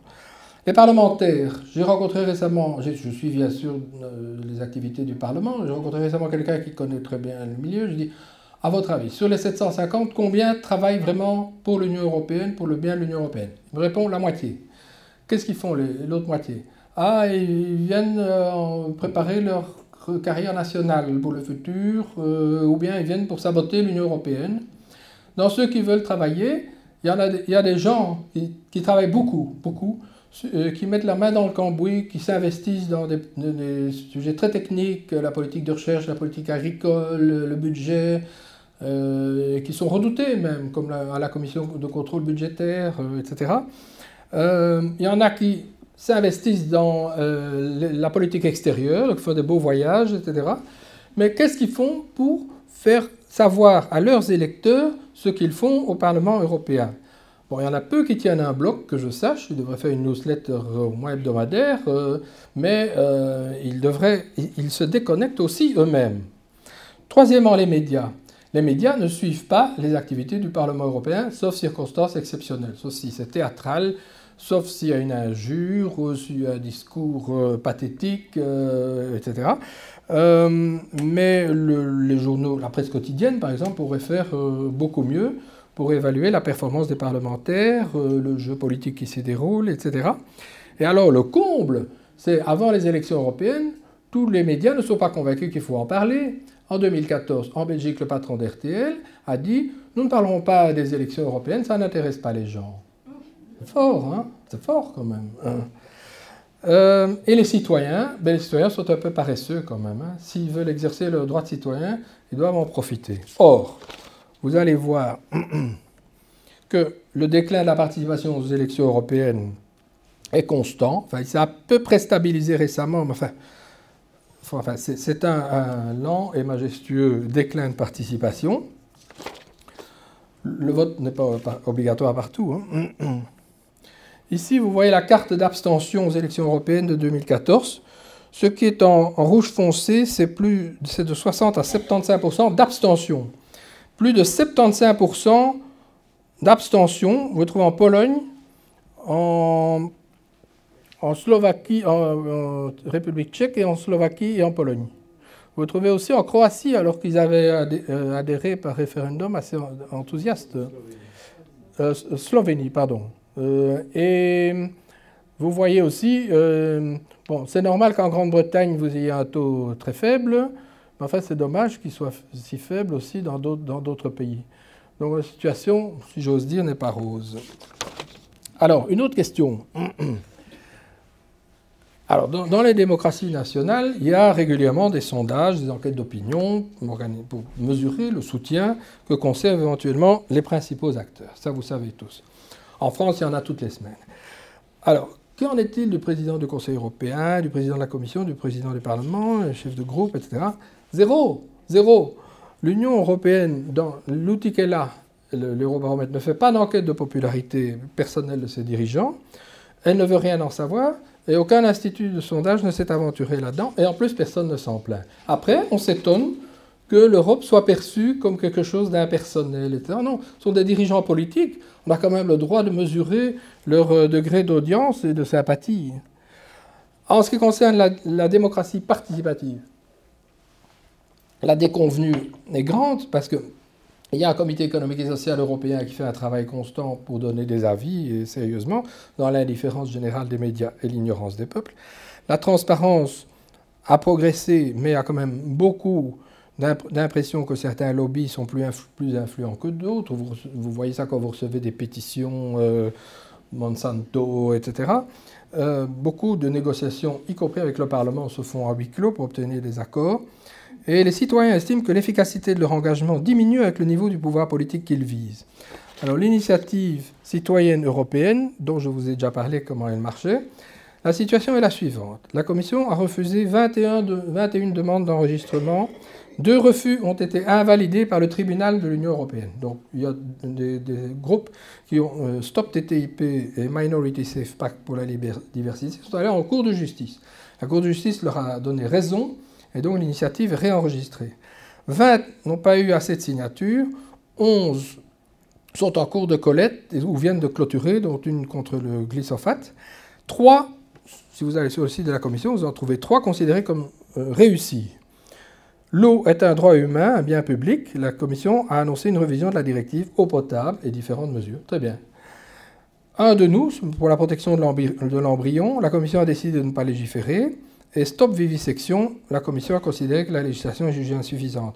Donc sur 23 initiatives citoyennes européennes, qui ont impliqué plus de 8 millions de citoyens d'une manière ou d'une autre, euh, qui y croyaient, eh euh, il y en a une seule qui a débouché sur une véritable initiative législative, donc une émotion du Parlement européen, du médiateur, et la Commission maintenant vient de déposer une proposition de modification du règlement pour faciliter euh, l'initiative. La démocratie directe, qu'en est-il? Eh bien, elle est assez désordonnée. La démocratie directe est possible dans certains États de l'Union européenne, non dans d'autres, mais les populations des uns et des autres sont également demanderesses. Pourquoi? Parce que quasi quotidiennement, les, populations sont invitées à voter sur la toile. On vous demande de voter, on vous, donne une, une. Êtes-vous d'accord sur le dimanche en voiture? Oui, non, etc., etc. Il y en a tout plein. Alors, certains citoyens européens peuvent élire leur président au suffrage universel direct. Ça fait 11 États membres. Vous avez la liste là. quand on parle de ça, on pense toujours à la France ou les autres. Non. Euh, euh, une grande partie de, l'Union européenne élit au suffrage universel son président. Certains citoyens peuvent se prononcer par référendum, comme on l'a vu, les autres non. Les citoyens européens qui peuvent élire directement leur président vivent dans un pays où le référendum est possible, et aucune réflexion commune sur la démocratie directe n'a été amorcée à l'échelle de l'Union. La crainte de l'exploitation par les populistes est un argument souvent avancé. Alors, qu'est-ce que le populisme? Dirigeants populistes estiment incarner le peuple tout entier. sauf les élites et le système, parlaient en son nom, le populisme est toujours nationaliste, hostile à une autorité internationale ou supranationale. Pour rappel, première mesure d'Hitler arrivé au pouvoir en 1933, se retire de la Société des Nations. Le populisme de droite est xénophobe, nécessairement, défend un régime autoritaire, dans l'intérêt du peuple, bien entendu. Celui de gauche combat les riches. Le populisme prétend accroître la démocratie directe et peut s'en nourrir, spécialement l'occasion d'un référendum ou d'une élection européenne ou d'une élection présidentielle. Je pense que laisser au seul populiste la promotion de la démocratie directe ne fait qu'augmenter le risque, que l'on assimile démocratie directe et vote populiste. C'est un risque important. Le populisme de droite est en nette progression et réalise de bons scores aux élections européennes, visant bien sûr à rendre l'Union impopulaire, mais là où croît le soutien à l'Union, recule le populisme. Lors des deux dernières élections présidentielles dans l'Union, en Autriche et en France, les candidats populistes présents ont été battus. Ici, vous avez la carte du vote de droite et droite, extrême droite et droite radicale dans l'Union européenne en 2014. Plus c'est noir, plus c'est fort. Ça fait noir, noir, c'est 18 à 25% euh, noir moins accentué, c'est 11 à 18% Je n'ai pas de, carte euh, de la situation euh, actuelle. Quatrième partie, piste d'amélioration. Nous allons y arriver. Pour la démocratie occidentale en général et pour l'Union européenne spécifiquement. Piste d'amélioration pour la démocratie en général, les valeurs, avoir un projet, soutenir un projet, la responsabilité politique, le respect d'autrui, la loyauté à l'électeur et aux partenaires, dire le vrai, faire des promesses réalistes et les respecter, l'intégrité, rapport et l'argent. Démocratie représentative, vote obligatoire. Les gens acceptent qu'ils soient obligés d'avoir une carte d'identité et de la renouveler, que l'enseignement de base soit obligatoire, que l'on s'arrête au feu rouge. Je ne vois pas la difficulté intellectuelle de plaider dans l'ensemble de l'Union et ailleurs le vote obligatoire et sa valeur éducative. Je cite Van Parijs. Pas de tirage au sort, évidemment. On veut savoir qui est l'élu. Si quelqu'un est tiré au sort, il dit mais Moi, j'ai rien demandé, qu'est-ce que je fous ici Non Suppression du seuil de représentation parlementaire de 5%. C'est les Allemands qui ont inventé ça parce qu'ils craignaient le retour de parti nazi, etc. Euh, actuellement, on trouve que c'est très bien. Mais les 5% ou les 4,99% de citoyens qui ont voté ils ont droit à être représentés dans une assemblée aussi. Supprimons ça. Rejet de toute prime au siège au parti arrivé en tête, comme ça a été imaginé en Italie. Scrutin proportionnel sans liste de suppléants et sans case de tête. Exécutif contrôlé par les assemblées. Système de motion de défiance constructive pour assurer la stabilité. Moralisation de la vie publique, vous en entendez parler tous les jours. Décumul aussi. Rotation des charges, limitation du nombre de mandats identiques successifs. Suivi plus strict de l'action des élus par la presse démocratie interne des partis, création d'un observatoire permanent indépendant et travail journalistique. Démocratie participative, concertation sociale, audition de la société civile par les assemblées, forum de consultation publique par grands projets. Démocratie directe. Je pense que des, référendums devraient être possibles dans des domaines mentionnés par la Constitution. Il ne faut pas sortir des clous, vous voyez ce que je veux dire. Mais je pense qu'il faudrait faire une double consultation. Une première consultation consisterait à dire vous estimez-vous suffisamment informé pour vous prononcer dans 15 jours sur la question suivante? Si les gens font déplacement, 50%, et répondent oui à plus de 50%, on organise le référendum et il a une valeur contraignante. S'ils ne font pas ce déplacement, alors ça veut dire que ça n'intéresse pas ou qu'ils ne s'estiment pas assez informés et on, utilise la voie parlementaire. Je voudrais un focus sur le niveau communal. le mandat communal est trop long. Euh, à la Révolution française, ils ont passé deux ans. Et puis très vite, les notables ont dit non, six ans. Très pratique pour les notables. Les, bourgmestres, euh, historiquement, ont souvent été le notable du coin. Le gros fermier, l'industriel, le maire, euh, le, notaire, etc.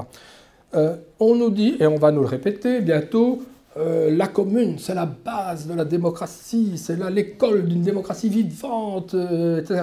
Ça va revenir, vous allez voir.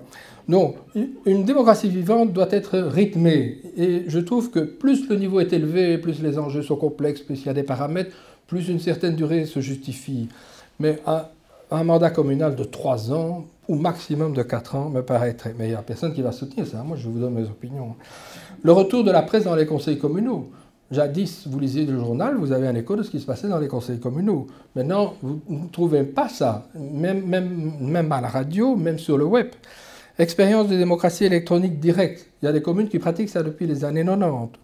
Portail Internet spécifique pour la démocratie locale, enveloppe budgétaire au quartier, systématisation de l'approche comparative des gestions communales, diminution des intercommunales et recentrage. L'Union européenne. Y a-t-il un démos européen? Première assertion. Grosse question, question clé.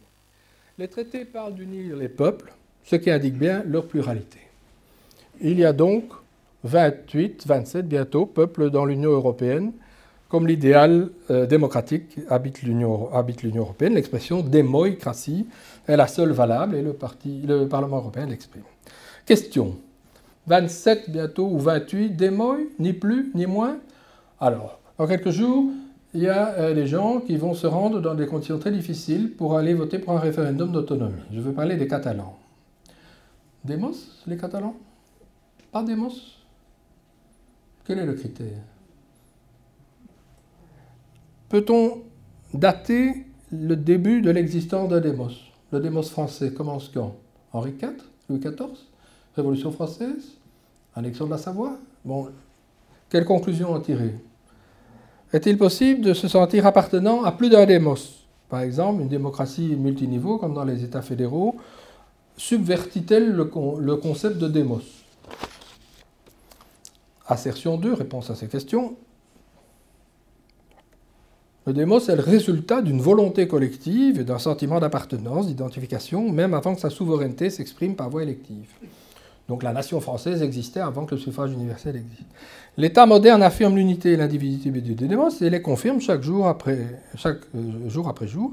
L'Union européenne est une union démocratique, ni plus ni moins. Assertion 3.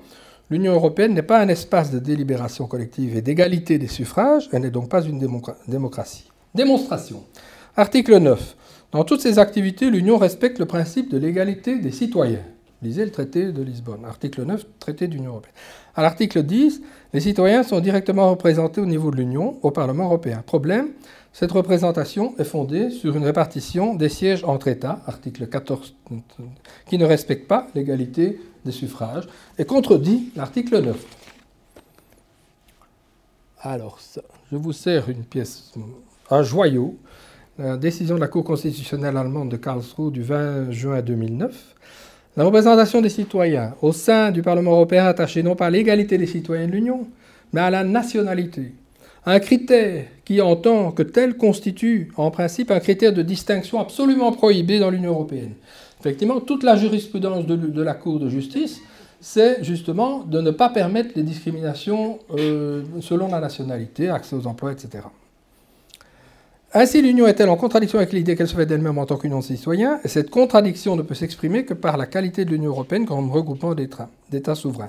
Même après l'entrée en vigueur de Lisbonne, il manque à l'Union un organe politique de décision constitué sur le fondement d'une élection au suffrage égal par tous les citoyens de l'Union et revêtu de la capacité de représentation unitaire de la volonté du peuple. Nous n'y sommes pas.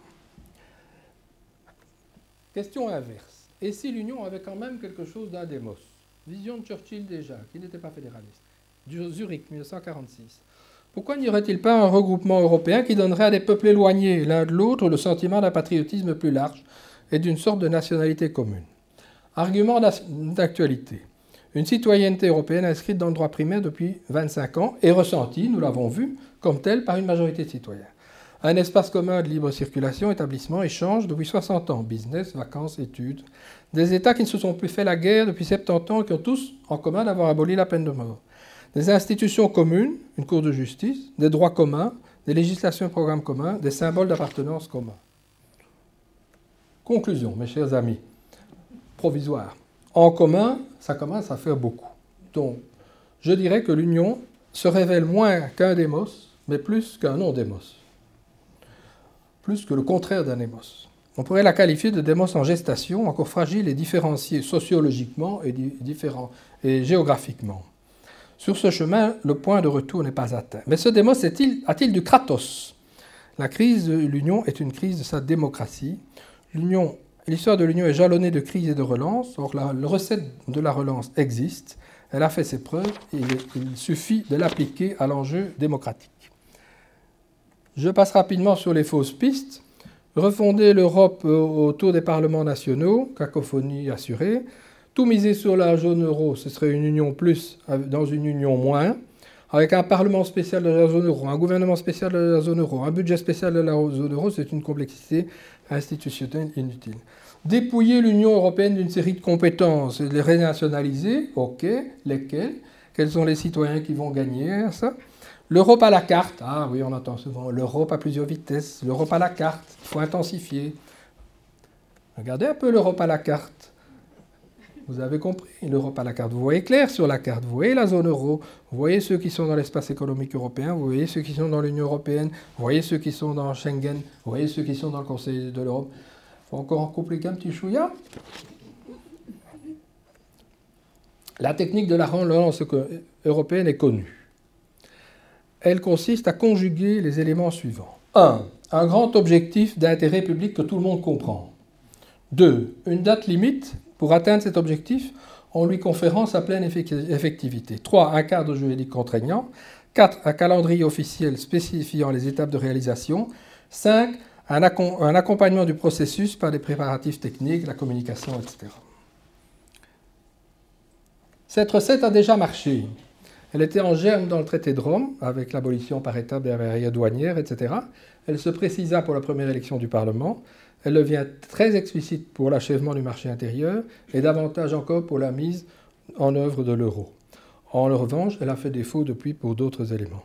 Identifier un nouvel objectif d'intérêt collectif qui ranime l'intérêt des citoyens et dont la dimension politique soit évidente, telle est la tâche essentielle du moment, elle est de salut public.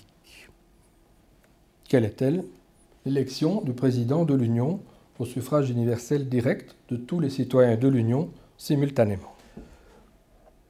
Réalise enfin l'égalité des suffrages, principe un homme, une voix, une personne, une voix, et donc le respect de l'égalité de traitement. Répond aux besoins de démocratie directe éprouvés par les populations, alors qu'actuellement, elles ressentent le cadre national comme plus démocratique que l'Union, puisque le référendum et la démocratie directe y sont possibles.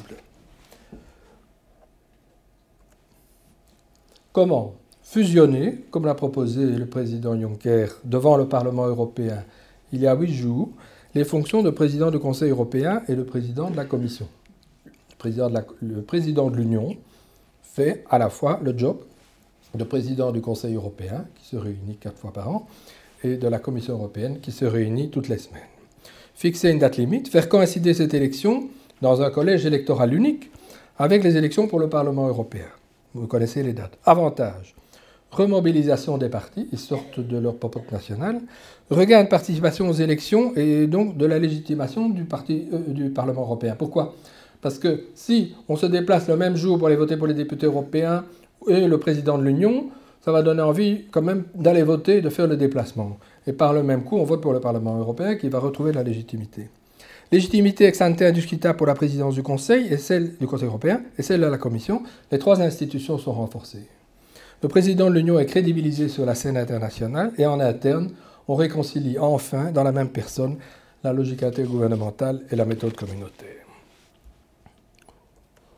Remède complémentaire, et j'en terminerai par là, activer la procédure de sanction pour les États membres qui ne respectent pas l'état de droit Cessez de jumeler les élections européennes à des scrutins nationaux ou régionaux. L'Europe mérite un débat à part entière lors de ces rendez-vous démocratiques. Transparence complète de l'élaboration des listes électorales par les partis. Européaniser euh, responsabiliser les grands médias et instaurer un droit du citoyen à l'information européenne. Parlement européen, liste transnationale, j'espère, dès 2019 pour au moins 10% des sièges et plus, tard, revision du mode de scrutin européen pour s'approcher de l'égalité des suffrages lors de l'élection des députés et extension de la codécision. Relance de l'initiative citoyenne européenne, peut-être en mettant le Parlement dans le coup, en lui permettant de se prononcer en cours de, procédure. Respect pour les régions. Avez-vous été voir la composition du comité des régions? Ben, Ce sont des parlementaires, des conseillers communaux, ce ne sont pas des leaders des régions. Il y a quelque chose qui ne va pas. Il y a aussi une clé de répartition euh, en faveur des petits pays. Le Luxembourg a cinq sièges au comité des régions. Est-ce que vous connaissez cinq grandes régions au Luxembourg ou cinq grandes villes?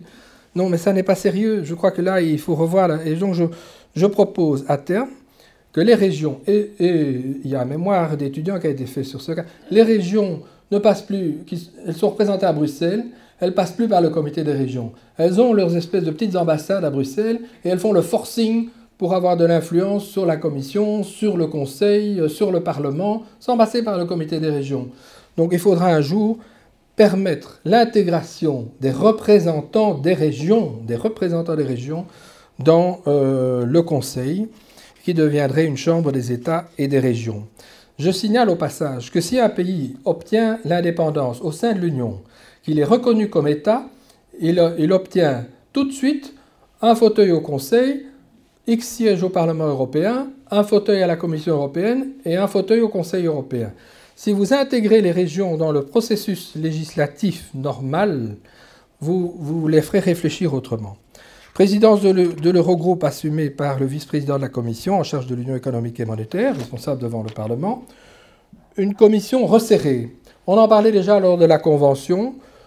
les pères de l'Europe considéraient que une, commission, ça doit être une équipe restreinte, soudée, très compétente. Euh, Alors, il y a une formule, moi je, vous la donne pour ce qu'elle vaut. 18 membres, dont 6 commissaires et 6 commissaires adjoints, qui seraient des suppléants, chacun rattaché à un des 12 commissaires. Le président est celui de l'Union, deux vice-présidents. Le président est remplacé par un vice-président ou par un adjoint. La composition oblige à un équilibre est-ouest et nord-sud, mais pas nécessairement une présence de tous les pays dans toutes les commissions. Alors ça fait, par exemple, dans une union à 27, vous auriez 18 États représentés, entre guillemets, et, pour, pour, consoler, le lot de consolation serait que les États non représentés dans la première législature auraient euh, d'office euh, droit à un, commissaire euh, dans la législature suivante. je crois qu'il faut lancer une réflexion commune entre les États membres sur leurs dispositions constitutionnelles respectives et sur les convergences possibles sur certains points, notamment le vote obligatoire et les pratiques référendaires, et viser l'égalité de traitement entre citoyens sur ces euh, aspects.